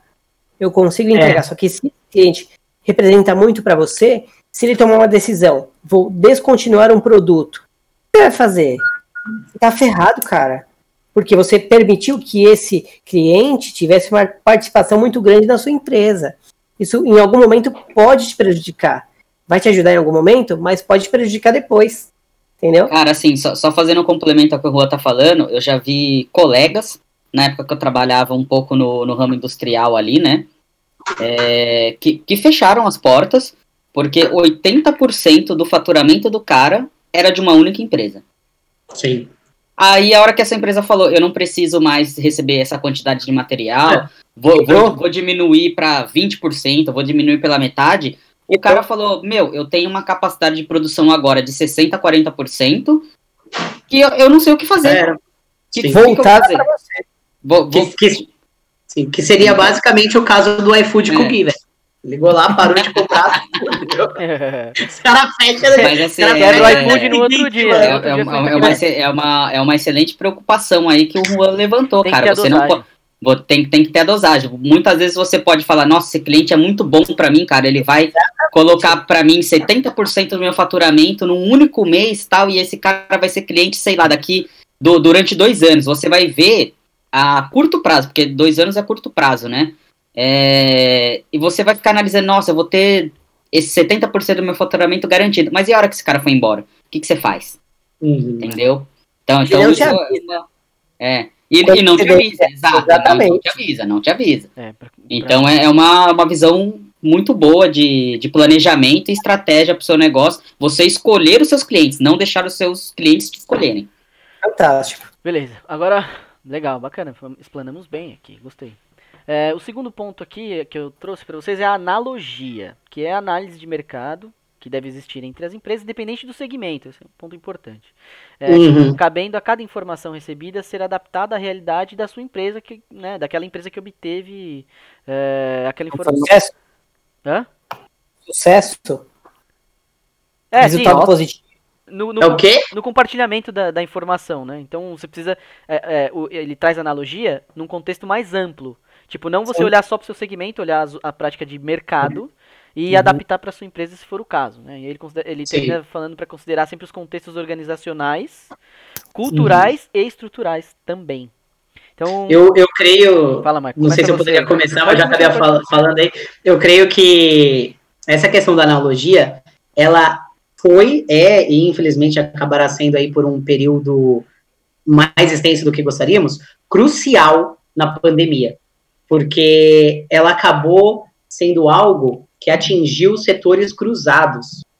Então, o cara que conseguiu perceber isso a tempo, apesar de ser uma atitude social não tão boa, mas conseguiu perceber a tempo e conseguiu fechar a empresa com dinheiro no bolso, não quebrou. Pela sobrevivência. Infelizmente foi o caso de muitos, né?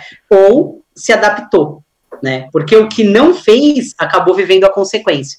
E infelizmente não foi boa, né? É legal, Então, legal, vejo é legal você falar isso, porque nesse momento. É, não, sensacional você ter falado, ter trazido isso a debate, porque além de tudo isso que eu li, tem outros, outras coisas que a gente vai agregando. Isso aqui são conceitos basicamente de matérias que são feitas há muito tempo.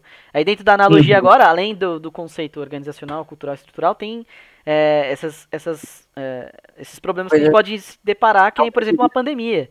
né? Então isso vai ampliando cada vez mais.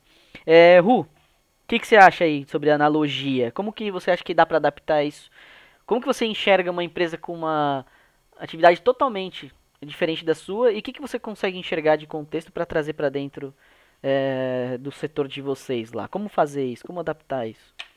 Eu acho que assim, a questão da analogia, a gente pode aplicar em um conceito mais abrangente, certo? E naturalmente menos específico. Então, assim, é, como a gente. Eu tô numa empresa que ela é puramente técnica, se eu puxar alguma coisa de outro setor, talvez eu não consiga aplicar porque é uma empresa técnica. Sim. Certo? Só que assim, a questão da gestão, eu acho que ela ainda é muito importante. Então, um modelo de gestão que dá certo em empresas de É. outro segmento, posso trazer para dentro. Eu acho que isso é, muito importante. os segmentos, né? Exatamente. Não, é exatamente. sensacional, Ru, porque para a indústria eu acho que é onde mais vai pegar. A forma, porque assim, as indústrias têm um, um, um perfil, eu posso, aí você me corrige, não, tô falando que é o contexto de vocês, mas pelo que a gente tem de experiência, é sempre um contexto mais bruto, de uma rotatividade de colaboradores, por exemplo, sempre muito alta, é, pouco cuidado com as pessoas, né? Então, é, isso existem tendências de empresas de segmentos distintos que dão uma forçada de mercado para você se adaptar e começar a tratar melhor as pessoas, a, a gestão delas, por exemplo, né? Então, uma- Sim, um bom ponto que é- você colocou. É que assim, é, entrando no que você falou, né, junto com o que eu comentei, é o seguinte: muitas vezes um, um funcionário que opta em se desligar da empresa que eu tô hoje, ele vai para uma empresa do mesmo nicho, né, do mesmo segmento. Por quê? Porque ele tem experiência, porque ele pode colocar no currículo dele que ele trabalhou numa empresa do mesmo segmento, e isso conta muito, certo? É o que vai pesar efetivamente pro currículo dele lá.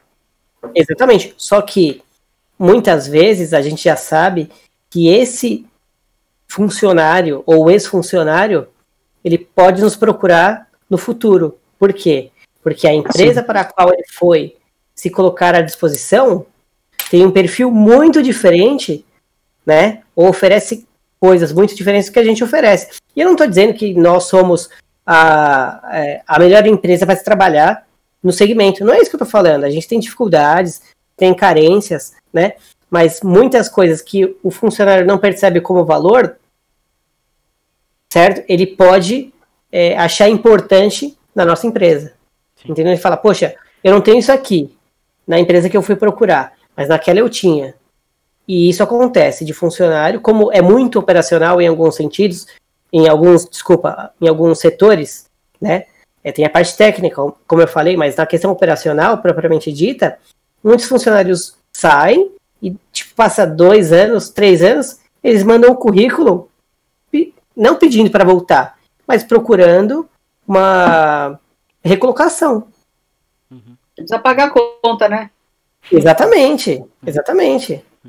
E, Gor, você agora.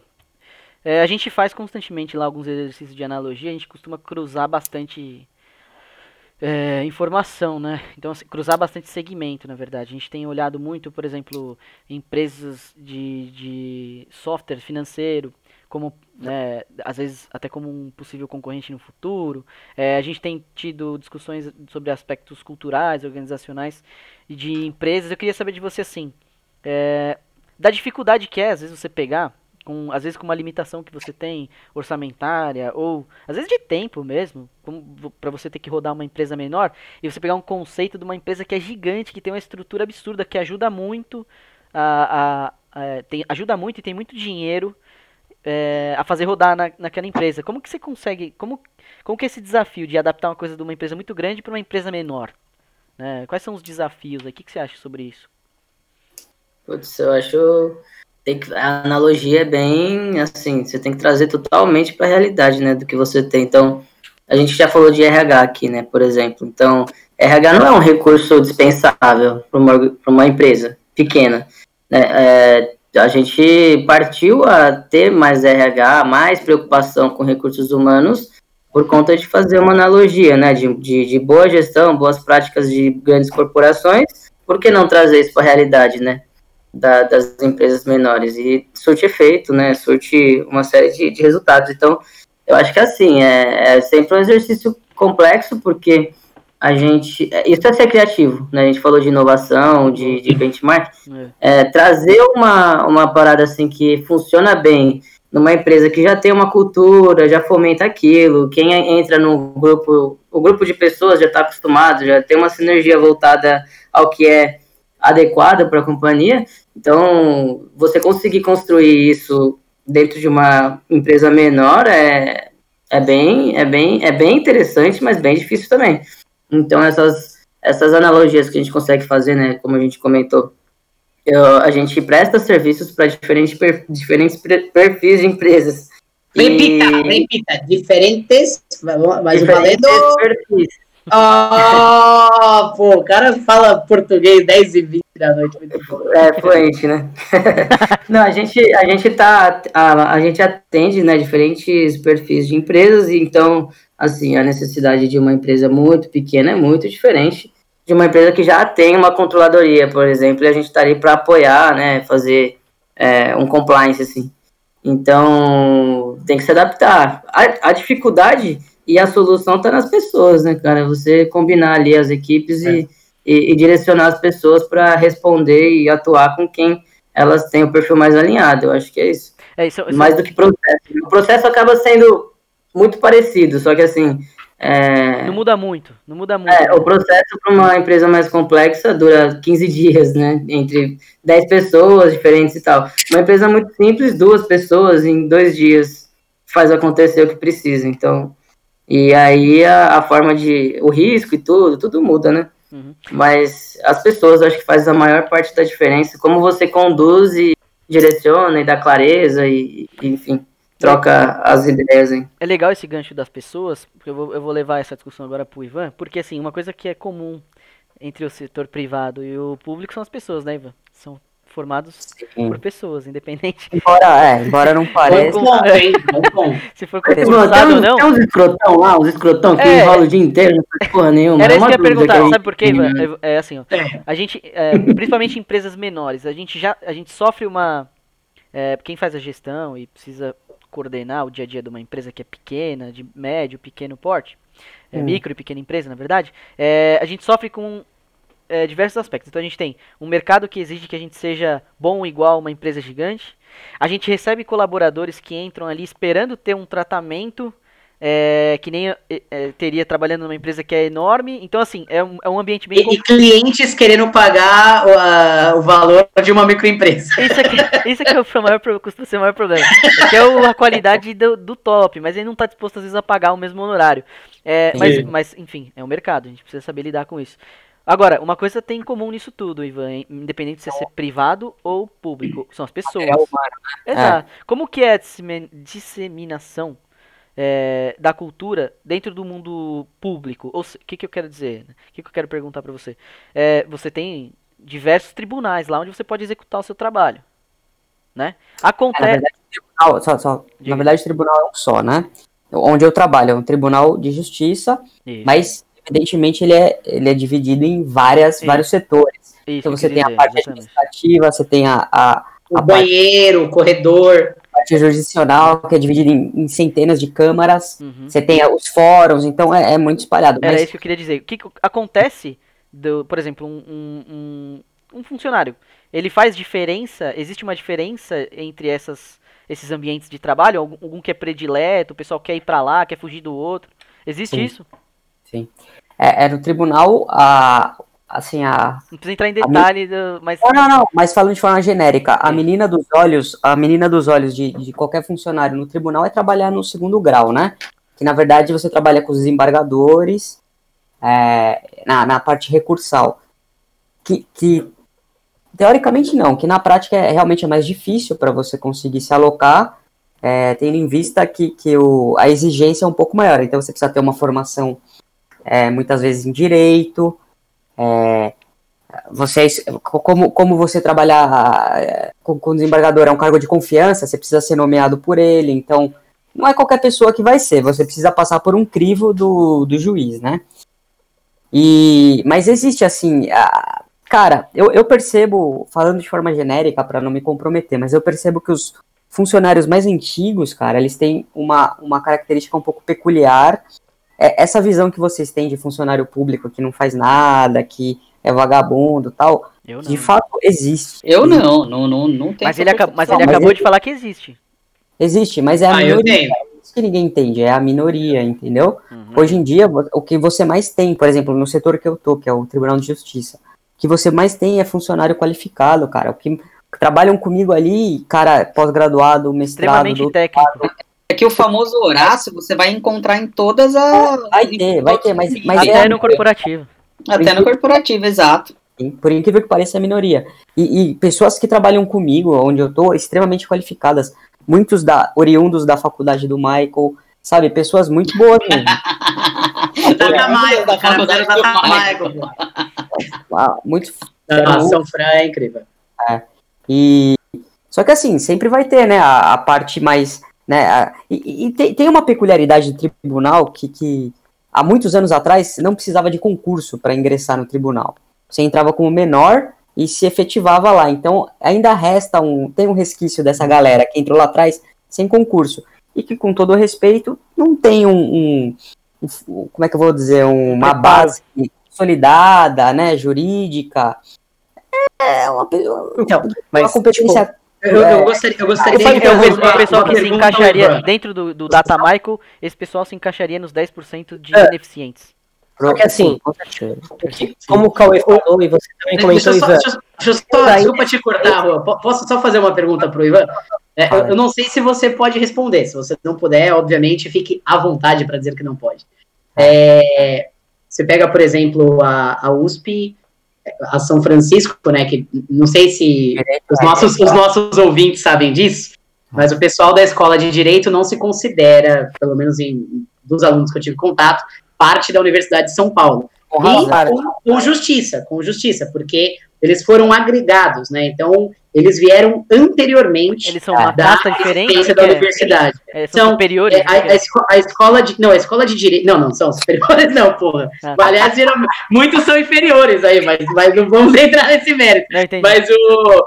a- a- tanto a escola de direito quanto a escola de medicina são precedentes da Universidade de São Paulo. Entendi. Então a USP os agregou, né? Entendi. Tanto é que os alunos, os alunos de direito geralmente se consideram da São Fran e não da USP. É mais ou menos o E- Rio Grande do Sul das faculdades. né? É, é, eles são separatistas, Separatista. é. Em tudo, é. Pra você ter noção, tipo, o, eu, eu como ex, eu enquanto aluno, poderia comer é, no bandejão de qualquer campus do estado de São Paulo, Sim. menos na São Francisco, que não aceitavam o meu cartão. Até hoje não sei qual o sentido disso. Mas tudo bem, o meu ponto é, a, a, univers, a São Fran, ela notoriamente, não necessariamente você precisa concordar ou responder, notoriamente, ela é uma faculdade política, né? Até porque é meio difícil separar a área do direito, a área de humanas da política. Sim. Notoriamente, possui uma perspectiva política, né? Que Viés.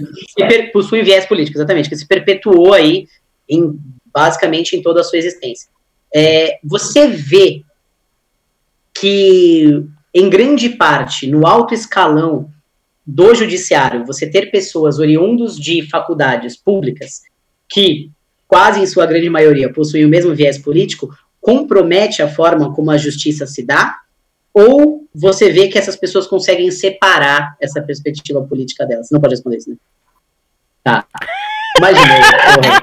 Filha da Caralho, fez mó preâmbulo da porra, pergunta, pergunta mó boa, mas não pode ser respondida aí, infelizmente. Mas, mas, mas era meio óbvio, né, que não poderia ser respondido. Não, sabe? não, peraí, peraí. Cara, pior que eu vou Mas, falar, Michael, pergunta Michael, bem feita, baita preâmbulo, Michael, mas parabéns. infelizmente ele não pode responder. sério, mas não dá. Que Não é a pena. brochada da história, né?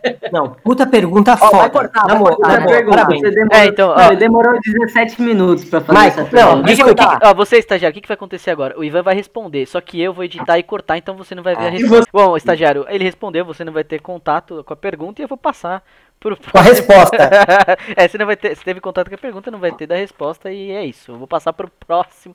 Ô Guminha, você foi o único que não comentou aqui sobre analogia. Você quer falar? Eu acho que os meus amigos aí já falaram tudo, viu? Pra ser bem sincero. viu? Então vamos começar. Ah, mas contribua. pô. Não, Você- não tem Ah, problema, é pra não ser repetitivo, tá certo ele. Essa É. essa é a boa prática. Então eu vou, eu vou abrir o próximo com você.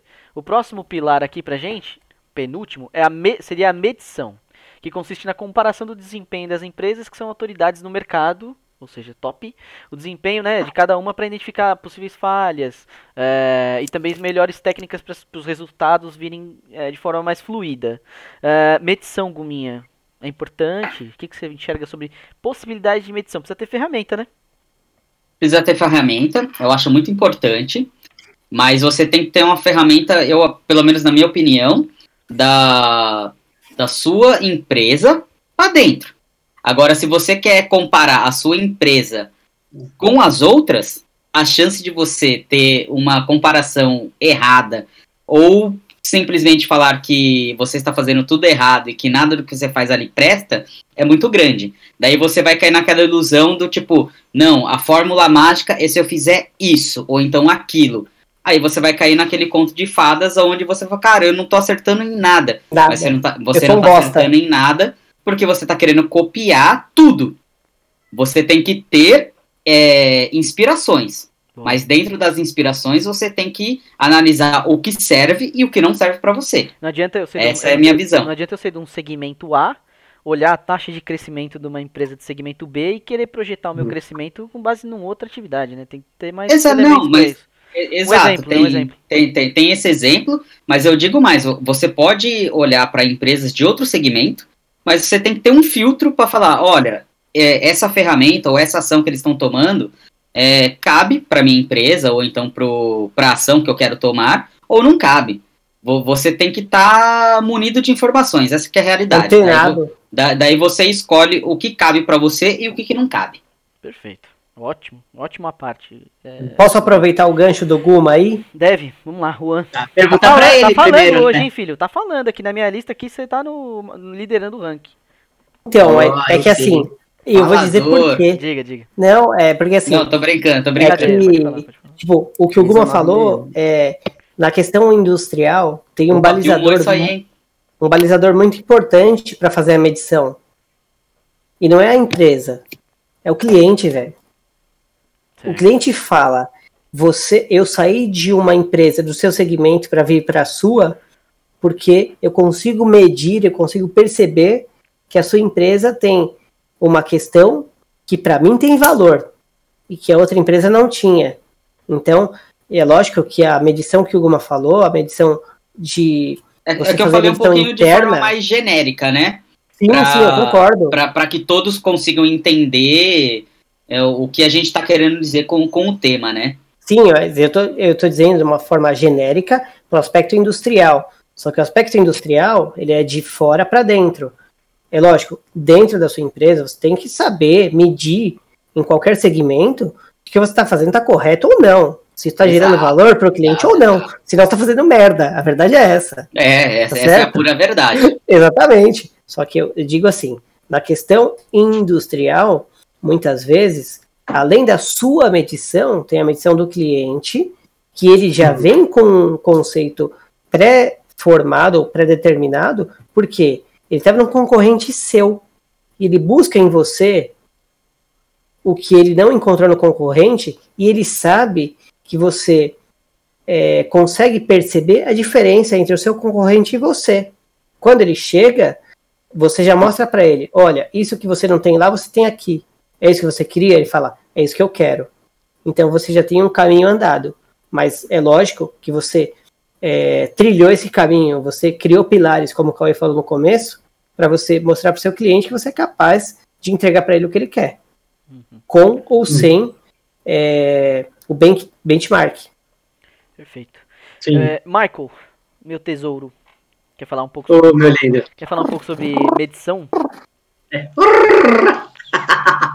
Não, Nossa, uma honra. Na, na verdade, eu queria pegar um- uma perspectiva que o Guma mencionou e, aliás, fazer uma sugestão aí para os nossos estagiários: leitura obrigatória. Para de ouvir coach, meu filho, vai ler coisa boa.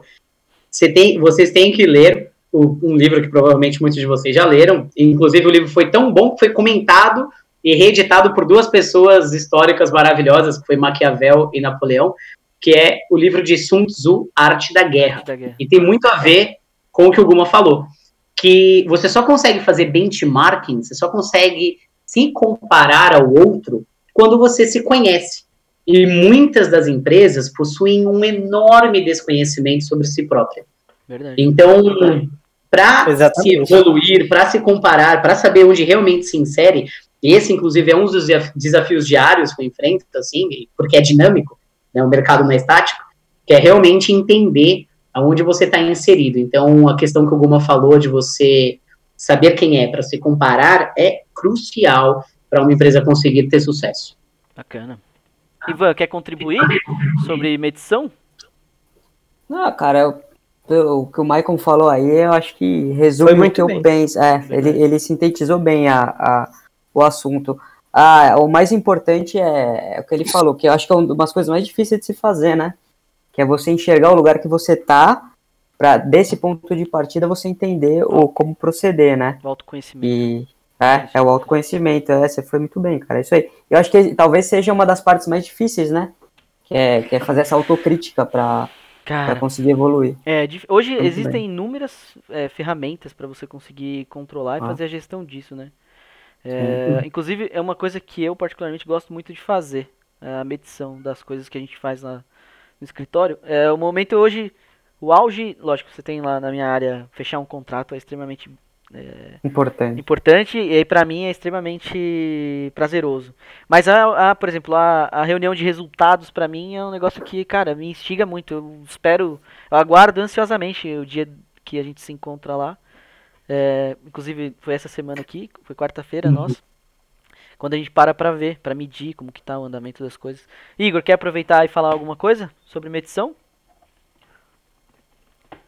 Eu não sei se eu consigo agregar mais, não. falamos o pessoal bastante, já né? falou bastante. é. Mas eu também eu acho que a gente só melhora e só consegue gerir o que a gente mede, né? O que a gente não mede vai pro vento. É. E aí, qualquer resultado é resultado, né? E a dificuldade é conseguir métrica, às vezes, para algumas coisas. e Você não tal. tem parâmetro, né? Aí você fica meio batendo nas quinas, assim, né? Nos cantos, até achar um jeito de, de, de achar. E esse é o exercício, eu acho que de conseguir achar melhores formas de entender é, como você pode é, ampliar né, o impacto do negócio, do, do que você está fazendo e tal. É como se medir e o que comparar quando você conseguir fazer a leitura do mercado também, né? Seja da mesma atividade ou de atividades complementares ou distintas da sua. Ó, Uhum. por último, é, o último pilar que eu trouxe aqui dessa matéria que eu extraí, lembrando né, que não é a, regra final da- dos pilares da- do benchmarking, é o que eu extraí e trouxe pra gente É conversar aqui. sintetizada. É bonita a palavra. É o Exatamente. sumério, é o sumério. Exato. É, É o do. Wikipedia mesmo, vamos lá. Não, é, esse, na verdade esse aqui nem é, foi de um outro blog bem bacana e tal. Eu sei, eu tô brincando já com os nossos. Mas É tinha lá, flogão. mas tinha lá no, no Wikipedia tem alguma coisa também de pilares. É, o último que eu tenho aqui é é a validade, ou de validação, na verdade. Né? Então, todos os dados coletados devem ser válidos, ou validados. É, trabalhar com informações falsas vai prejudicar a empresa naturalmente, né? Então, e pode comprometer, inclusive, o processo dela. É, pode acontecer, pois algumas empresas ainda acreditam que manter o segredo é o que permite o sucesso. Mas pode não ser to- total verdade. Às vezes você pode viver uma falsa realidade quando você não valida os seus dados. É, sobre esse último ponto, é, eu que- vou começar com o Ivan. Aí dá para fazer uma, até uma reflexão, Ivan, é, da, da nossa vida mesmo. Não precisa nem pensar no mundo corporativo. É, como que a gente consegue furar, às vezes, essa bolha que a gente se depara no dia a dia ali? É Porque, assim, dados precisam ser validados para ser validados você precisa ter uma base de comparação, acesso à informação, nem sempre isso acontece. Como que a gente faz para furar isso aqui? Cara, qual é a primeira coisa que você pensa quando você vai validar um dado? Qual é a primeira coisa que você faz? Checa e pré-checa? O que, que você faz? Cara, eu vou, eu vou trazer, eu vou trazer um pouco pro. Vou trazer um pouco pro mundo jurídico. Ah, eu adoro, boa. Jurídico- não, jurídico não, na verdade, pro meu mundo de- do funcionalismo, né? Da hora. É isso que a gente Um dos, um dos poucos, um dos poucos parâmetros que a gente tem lá para saber como vai a nossa produtividade e tal. Se, se eu não estiver respondendo o que você me perguntou, aí depois você me fala, tá? Porque, Você corta. porque eu não tava Não, prestando ele, ele te dubla, ele bota Ah, outra voz falando Por outra que- resposta. Por isso que você deu aquela risada. Na hora que eu falei começar com você, por isso que você É, deu aquela é. risada assim, cara. Eu não não tava prestando atenção. Caralho, também não, não tava prestando atenção, ó. Nem agora. Bom, bom é honestidade mesmo. É. Mas, Ele- mas, mas, mas trazendo, mas trazendo pro meu mundo, cara, um dos poucos. Que eu não sei se eu vou responder o que você me perguntou. Vai, vai, vai, vai, falo. Mas um dos poucos. Um das Fala que você nem ouviu, vai. Mas... oportunidades que a gente tem de saber se a gente tá. Como vai, né? Nossa produtividade de trabalho e tal. Uma vez no mês publica a produtividade de todos os gabinetes no Diário Oficial, né? Uhum. Então a gente sabe mais ou menos se a gente está fazendo muito pouco ou está na média dos processos e tal. E a maioria do tribunal usa, usa isso como parâmetro para saber para saber assim se a gente está produzindo bem ou não, né? Agora, quanto à qualidade do serviço prestado, é muito Subjetivo. mensurar, é muito subjetivo. Hum. Porque, cara, no final quem assina, quem, quem, quem assina as coisas lá é o, é o desembargador. Então, é, quem vai, é quem vai exatamente mensurar isso que eu perguntei. É a forma que você valida que Sim. seja a produtividade. Que seja a produtividade. Quem, Produtividade é quem um. vai é um mensurar ele, então é, é, é muito subjetivo, assim, é, é de- porque eu acho que o que as empresas buscam são dados objetivos, né? É a validação da métrica, não é isso? Se- então, Isso. que é, o, o que é extremamente objetivo, né? Se não for, vocês me corrijam. No meu caso, é subjetivo, porque É, depende, depende de, de uma série de fatores, do que e volume da- da- nem sempre reflete A qualidade. qualidade, Exato. é verdade. Mas aí Exato. normal. De qualquer forma, é, é importante validar, mesmo que seja o volume. É importante ter Sim. os, se você conseguir ter os dois, melhor ainda. Sim. É, mas esse é um desafio, inclusive, é, do mundo corporativo. é, essa balança, como equilibrar ela, qualidade e produtividade, é muito difícil. Isso aqui é muito Sim, difícil de conseguir fazer. É, então agora eu vou passar pro Guminha. Vai, Guminha, você. Validação de dados, ou a validade dos dados. Pilar do benchmarking. Quarto. Quarto Cara, você tem que validar toda a informação que você recebe para até você conseguir trabalhar com ela no futuro, né? É, e saber se você pode utilizar ou não aquele tipo de informação, é, seja ela para algum produto ou serviço, e que você consiga de fato aproveitar e tirar insumo da, daquilo que você pesquisou. Porque se você simplesmente pesquisa e não consegue validar aquilo, ela é uma informação tipo data Michael, né? Vamos- fazer uma validade de Wikipedia. É uma pessoa fornecendo dado, pô. É, mu- mu- mu- muitas vezes pode até ter validade, mas você vai perder argumento de convencimento do talvez do onboarding de, de Ela tem diretoria. credibilidade. É, você- exatamente, você não vai ter credibilidade. Então você tem que provar de onde que você tirou aquilo e por Uhum. que você quer utilizar aquela linha de raciocínio, ou então aquela ferramenta, ou então aquele tipo de Método. método, enfim. É, então é sempre bom você ter válido, mas eu acredito também, pe- apesar de dizer tudo isso que é bom você validar, que muitas vezes é bom você colocar aqui e falar aonde o vento vai, vai soprar, entendeu? Mas, mas é muito feeling, entendeu? Vo- Você vai saber a hora de, de fazer aonde que eu vou, aonde o vento me apontar e aonde que eu preciso de dados reais para atuar. Então é, é tipo, o dia a dia vai te desenvolver para essas situações. Porque nem tudo, eu- o que a gente está trabalhando aqui, é, para a gente deixar bem claro, muitas vezes você não vai ter dado de bosta nenhuma. Essa que é a real. Você, você vai num achismo do caralho. Essa que é a pura Acontece verdade. muito, acontece muito. Acontece muito. Então você, então você vai usar essa técnica do tipo, cara, de tudo que eu vi, de todas as experiências que eu tenho, eu acho que esse caminho é isso. Porque estratégia é, de- é uma decisão também, tá? Estratégia para ganhar não é simplesmente abraçar tudo. Estratégia para ganhar é decidir por um caminho. E ela soma pela sua bagagem. Exato, exato.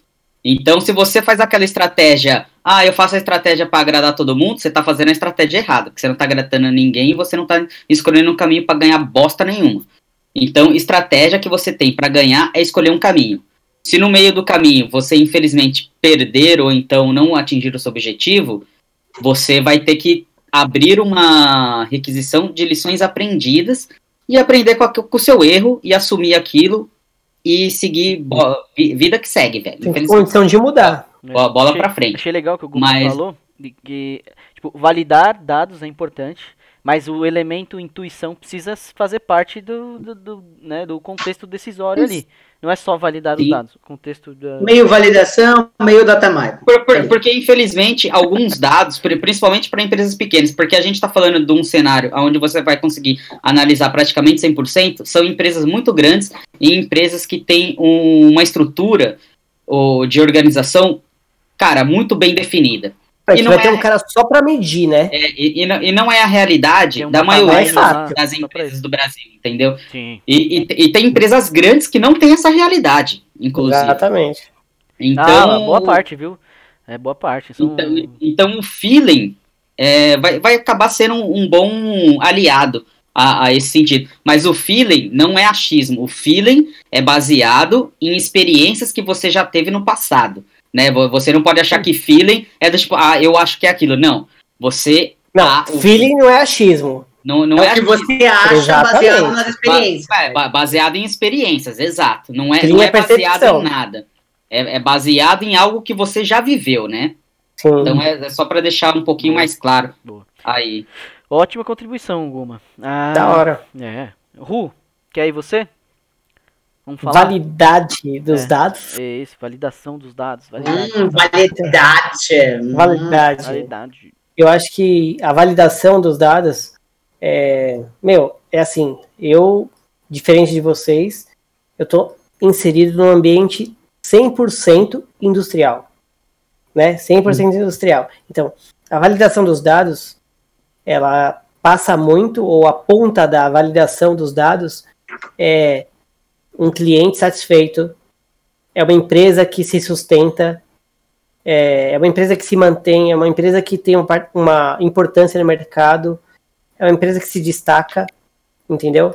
Então, é assim, é uma empresa que consegue usar a medição que ela fez a seu favor, certo? Ela vai validar aquilo. Então, o que ela mede, ela vai conseguir mostrar para o mercado que é positivo ou que é certo o que ela está fazendo, para o sentido positivo e negativo, né? Na verdade, tem o um negativo também. Se você estiver numa num momento negativo, certo? Uhum. Então, assim, ela consegue mostrar que, assim, olha, o que eu estou mostrando como questão positiva, de fato é verdade. Se você chegar aqui, você vai ver que é isso mesmo, né?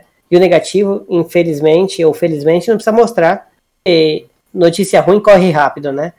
Então. Ah, e, o... e no, no, setor industrial, uma má validação de dados pode comprometer uma produção inteira. É um desastre, isso é um prejuízo. Com certeza. Então, para um com certeza. a validação é crucial.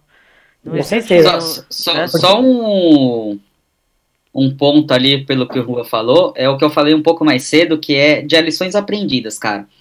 As empresas, ela têm um medo de, de, de simplesmente registrar aquilo, a, a, aquilo onde elas erraram. O negativo. Né, o, neg, o negativo. Mas, tipo, você não precisa é, divulgar esses dados. Mas é bom você, você precisa ter, ter. Mas você precisa ter, exato. Você precisa ter, porque você precisa aprender. Que, que, é exatamente como eu estou dizendo, são as lições aprendidas, né? Uhum. Então, você, você precisa saber aonde você acertou, aonde você errou, principalmente aonde você não errou, para você não cometer aquele erro novamente. Daí é que, significa que você está assim, atingindo uma maturidade, né, do, do seu negócio. Então, Se você continuar repetindo o mesmo erro, significa que você é um moleque que você, infelizmente, na competitividade moleque, do mercado, você, você é moleque, não vai chegar a lugar nenhum. É, se você é não que, aprender é, com os erros, né, não tratar então, o que então, deu de é, errado... É que assim, Exatamente, o que o Guma falou foi muito importante, porque no, o ambiente industrial ele permite que você fazer a compilação desses dados, fazer a validação desses dados, permite que os problemas não cheguem no seu cliente. Eles permitem que você pegue o seu problema antes de, do produto sair da sua porta. Gol do Reinaldo. Gol do Reinaldo. Então é isso. Entendeu? 2x0, caralho. Entendeu? Mas é o que o Guma falou é, é prático, é, né? É um negócio prático. Ou você aplica, né? De modo, um, como eu posso dizer assim, de modo verdadeiro, né? empírico, né? Empírico, Boa. ou você tá ferrado. Por quê? O, o cliente que você atende, no caso industrial, muitas vezes ele vai fornecer o seu produto para uma montadora. Imagina um carro lá na rua tendo um problema com uma peça que você fabricou. Você não vendeu para a montadora, mas você vendeu para um sistemista. Por quê? Você não pegou o problema dentro da sua empresa. Porque você não, não mediu e você não validou. É. Se você medir e validar. Pode cogitação, eu saí um carro sem uma validação. É, Exatamente. E assim, e quanto mais você instiga a validação, a medição, a validação, melhora é, assim, a, qualidade. Processo no é, geral. A qualidade e a tendência é vir melhorando também. Sim. Então eu quero ouvir agora. Faltam o Igor e o Michael. É... Vai, vai você, Igor. Depois a gente, a gente finaliza com o Michael.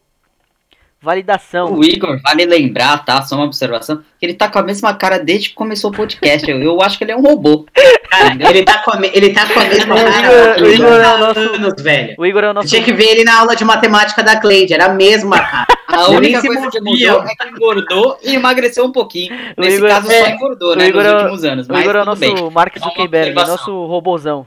Nosso Elon é. Musk. É o nosso robô. Tô, é, o, é o famoso Red. É o famoso Red. É o Head off. Vai, Igor. Validação de dados, meu filho. Uh, validação de dados. eu acho... Não, é validação do quê? Ficar repetindo, né? Que eu já percebi que o pessoal comentou. Sim, sim. Mas eu acho que assim, a... dados a gente tem abundância, igual informa... a informação no sentido de, de, de de, de mídia e tal, a gente tem muita informação, né? Mas dentro da empresa, eu acho que. Ai, que idiota, Michael. Mas dentro da empresa, eu acho que o desafio é a gente conseguir qualificar os dados que a gente tem e transformar esses dados em informações, né, para poder gerir. Porque, assim, pegar qualquer dado e acompanhar, medir e tal, não necessariamente ele é relevante ou vai te impactar resultado, né? Então, eu acho que o desafio, pelo menos na minha perspectiva, o desafio é esse, a gente saber qualificar, né, esses dados aí que a gente gera no, na parte operacional, de forma geral. Entender, né, os dados. serviço, Entender isso e transformar isso em informações que a gente possa é, gerir e ter movimentos estratégicos, táticos a partir daí, entendeu? Mas é, é bem difícil. Eu acho que esse é um exercício bem difícil de, de separar, porque eu, pelo menos, eu confundo às vezes a parte tática com a estratégica, e, sabe, eu confundo as perspectivas, mas eu acho que é por aí. Porque dado tem, né, velho? Hoje todo mundo tem dados de tudo e é abundância, né?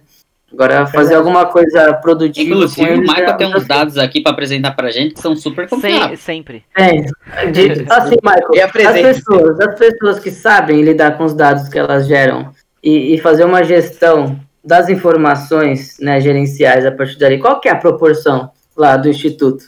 Das pessoas que É. sabem e as que não sabem. Porque assim, Então, eu- uma coisa a Eu, gente tem, eu uma acho coisa, que uma, fica naquele, é 10, 80, 10. ó, uma, co- uma É, coisa, uma coisa a gente 80, tem, 20, Pareto, mete o Pareto, né? 80, 20 já era. né? 80-20, exatamente. Uma é coisa- 80-20. uma- 80-20. uma coisa a gente tem certeza absoluta. O Michael é um mestre em transformar é, dados em informação. Ele consegue caminhar bem esse. Agora, Criar a- dados. É, não, não, ele, ele agora a validação dos dados a gente às, às É vezes uma é, outra questão. é uma outra questão. outra Agora que ele questão. transforma dados em informação, isso é um dom que ele tem. Então fala pra gente aí, Michael, pra finalizar. Cara, eu fiquei muito feliz que o Igor falou isso, porque quando você falou que eu ia falar por último, aí eu falei, putz, eu vou falar um negócio diferente, vai ficar meio mal, né? Hum. Mas é exatamente isso. Eu acho que. Eu tive, eu tive um professor de teorias da democracia. Vou dizer o nome dele porque ele trabalha na universidade, né? É o professor Wagner Pralon, que era professor de teorias da democracia e consultor do governo Dilma Rousseff. Ele exercia essas duas profissões naquele exato momento. Certo. E, e aí, É durante uma. durante, não, não, isso, não, isso é open, isso é open para todos os alunos. Todo mundo e, sabe. por favor, não, não precisa cortar. Inclusive, até acho que o professor se sentirá honrado e eu contar Doug, tamanho cálculo, né? Durante, durante uma aula, um aluno questionou que tal afirmação era política, né? E aí, esse professor virou e disse para toda a sala: ele falou assim, mas o que não é? O que não é O que, político? que não é político? Paradoxo. Exatamente. Então, uma das coisas que nós temos que tomar muito cuidado é em jamais acreditarmos que a validação dos dados que usamos ou o validador não é político. Então, todas as instituições possuem uma perspectiva por trás delas. Então, não necessariamente os dados que usamos para enfatizar as nossas ações são puros, são matemáticos, são incrivelmente estatísticos. Né? Eles realmente são políticos. Então, uso aí a fala do meu queridíssimo amigo Igor Luiz e gostaria de deixar esse conselho, né? Cuidado com as validações dos seus dados, né? Sempre pense quem está por trás validando isso. Perfeito. perfeito. Não, é, faz todo sentido, até porque, assim, ó, mesmo os dados que você levanta. Sim, Porque, por exemplo, eu Exatamente. falei da, eu falei da, da reunião de, de. Que a gente teve aqui, de resultados e tal. Quarta. É, quarta-feira agora. E tem, e tem isso, né? Na hora, quando eu tô fazendo a mineração dos dados e a validação deles, colocando na apresentação e tal, eh, no meu mindset eu tenho aquela política de transparecer o que eu preciso pro pessoal estratégico e, e dar ênfase no que é o meu trabalho, que tá dando certo. Eh, também não posso omitir dados do que tá dando errado, né? Eu, eu. Eu, Cauê, né? Tenho essa concepção. Mas o que o Michael falou é importante. Às vezes nem sempre tem esse filtro, né, Michael? Perfeito, um belo encerramento, inclusive, diga-se. hein? Inclu- Encerramos aqui uma- em alto nível essa. essa, é essa para os discussão. nossos estagiários. É, né? então- Não. Isso sim é um paradoxo, né? Encerrar em alto nível com o Michael. Nossa, Porra! que isso. Fica, É, não, fica, isso é quase um inclusive, aí, ó, pleonasmo, vai, isso é o quase um pensamento, apro- aproveitando o Michael, se os nossos estagiários quiserem seguir essa linha de raciocínio, eles podem ler o livro Rápido e Devagar. Ah, já- não, não, não, não, calma aí, Já, já calma falar, aí. mas não li ainda. Então aí, ó, ó, ó, Aí, não combinamos, hein? Caraca, Não olha combinamos. isso. Olha aí. Por velho. favor, aqui, Puta merda. excelente indicação. Excelente. Caraca. Se Não você é um estagiário, se você é qualquer pessoa, se, se você respira e sabe ler, e você não leu esse livro, você tá perdendo muito oxigênio. Caraca, excelente. Aí tá vendo, ó. Os melhores da Não, vida. não, não foi combinado. Não foi e combinado. não foi, não foi mesmo. E casou. Aliás, Inclusive- fica aqui, dificilmente alguma combinaria alguma coisa com o Michael. Pra você. Mano, Tá vendo a gente? vou falar Deixa Cala a uma boca, cerveja, É um mas aí não. Você foi cirúrgico. Eu não li Tipo, normalmente eu e o Michael combinamos de tomar cerveja No máximo. e encontrar Não. pessoas estranhas pelo bar. Normalmente, o Guma e o Michael combinam o oposto, né? É, não, água e óleo. Exato. Mas você tá vendo, estagiário? Você que tá assistindo a gente aqui, você que definiu o tema de hoje, estagiário. Você, você, eu tô falando com você. Você sabe que eu tô falando com você. Você definiu esse tema aqui, que a gente conseguiu conduzir e encerrar tão bem, com inclusive uma dica literária sem combinação. Então, Daniel Rápido Kahneman. devagar. rápido devagar. Aliás, aliás, e só, desculpa interromper, Cauê, só enfatizando, prêmio Nobel de Economia, cara. Só isso. É, é absurdo, Então, assim, depois de, de- desse encerramento maravilhoso, o mínimo que eu espero de você, que tá vendo a gente aí, é que você se inscreva. se inscreva- é o mínimo, que você se inscreva no canal, que você ative a sinaleta pra gente, é, que você curta, compartilhe, divulgue, o que você quiser, você faz. E Deixa siga os componentes deste É, lá, ó, precioso podcast. Por exemplo, se você entrar no nosso. A gente tá em todas as plataformas, né? YouTube, Spotify, Twitter, Instagram. Só o Facebook que tá meio, tá meio morto, então a gente não, não tem Facebook. Mas se você, por exemplo, entrar no Instagram do Dark Side of the Office, você consegue encontrar todos os, os integrantes lá. A página tá seguindo, inclusive, acho que somente os integrantes. Uma outra página você acha todos nós lá. Faça isso. Menos o Michael, porque não tem Instagram, Menos né? o Michael, essa figura, é. essa figura é, atípica que você Emblemática. que vocês conseguem só ver aqui ou encontrar nas ruas por aí, mas dia menos dia isso vai acontecer. Ele é o cavalo de Troia. É, ele vai aparecer pra estragar o seu dia ou deixar ele melhor, depende de como você se deixar levar. É, então, curta o Instagram, siga a gente lá, interage com a gente, deixa as pautas, dá sugestão de pauta. Talvez amanhã a gente abra, abra lá mais uma uma caixinha de conversa, trocar uma ideia, ver se vocês têm pautas novas. E é isso. Muito obrigado, valeu rapaziada. Hoje eu não apresentei vocês, acho que a gente já tá ficando um pouco famoso, hoje a gente pulou. Na É. próxima a gente volta, apresenta de novo, pula de novo, tá? Mas valeu, obrigado por hoje. Mais uma vez, um parabéns pro nosso Guilherme Varanauskas, né? Parabéns, Guizão. mais Te amamos. Mais conhecido como Vara. Gui, nem precisa falar que a gente Não. te ama. Parabéns. Tá velho. Inclusive, inclusive o iFood acabou de mandar uma mensagem de parabéns pra ele. eu não tenho bolo. nenhuma disso. Mandou 20 Eu não reais de desconto. Como o iFood é uma empresa que faz muito bem o benchmark, com certeza deve ter mapeado que o Guilherme é o cliente-chave deles lá e deve estar tratando ele muito bem. Deve ter dado crédito pra ele hoje. É, valeu, obrigado, rapaziada. Esse Falou, programa é valeu. pra você, tá, Gui? Sua homenagem. Valeu, Gui, pra Ótimo você, isso aí. programa. E pra. Tchau, tchau, galera. e Até pra mais. você que é estagiário também. Valeu. Valeu.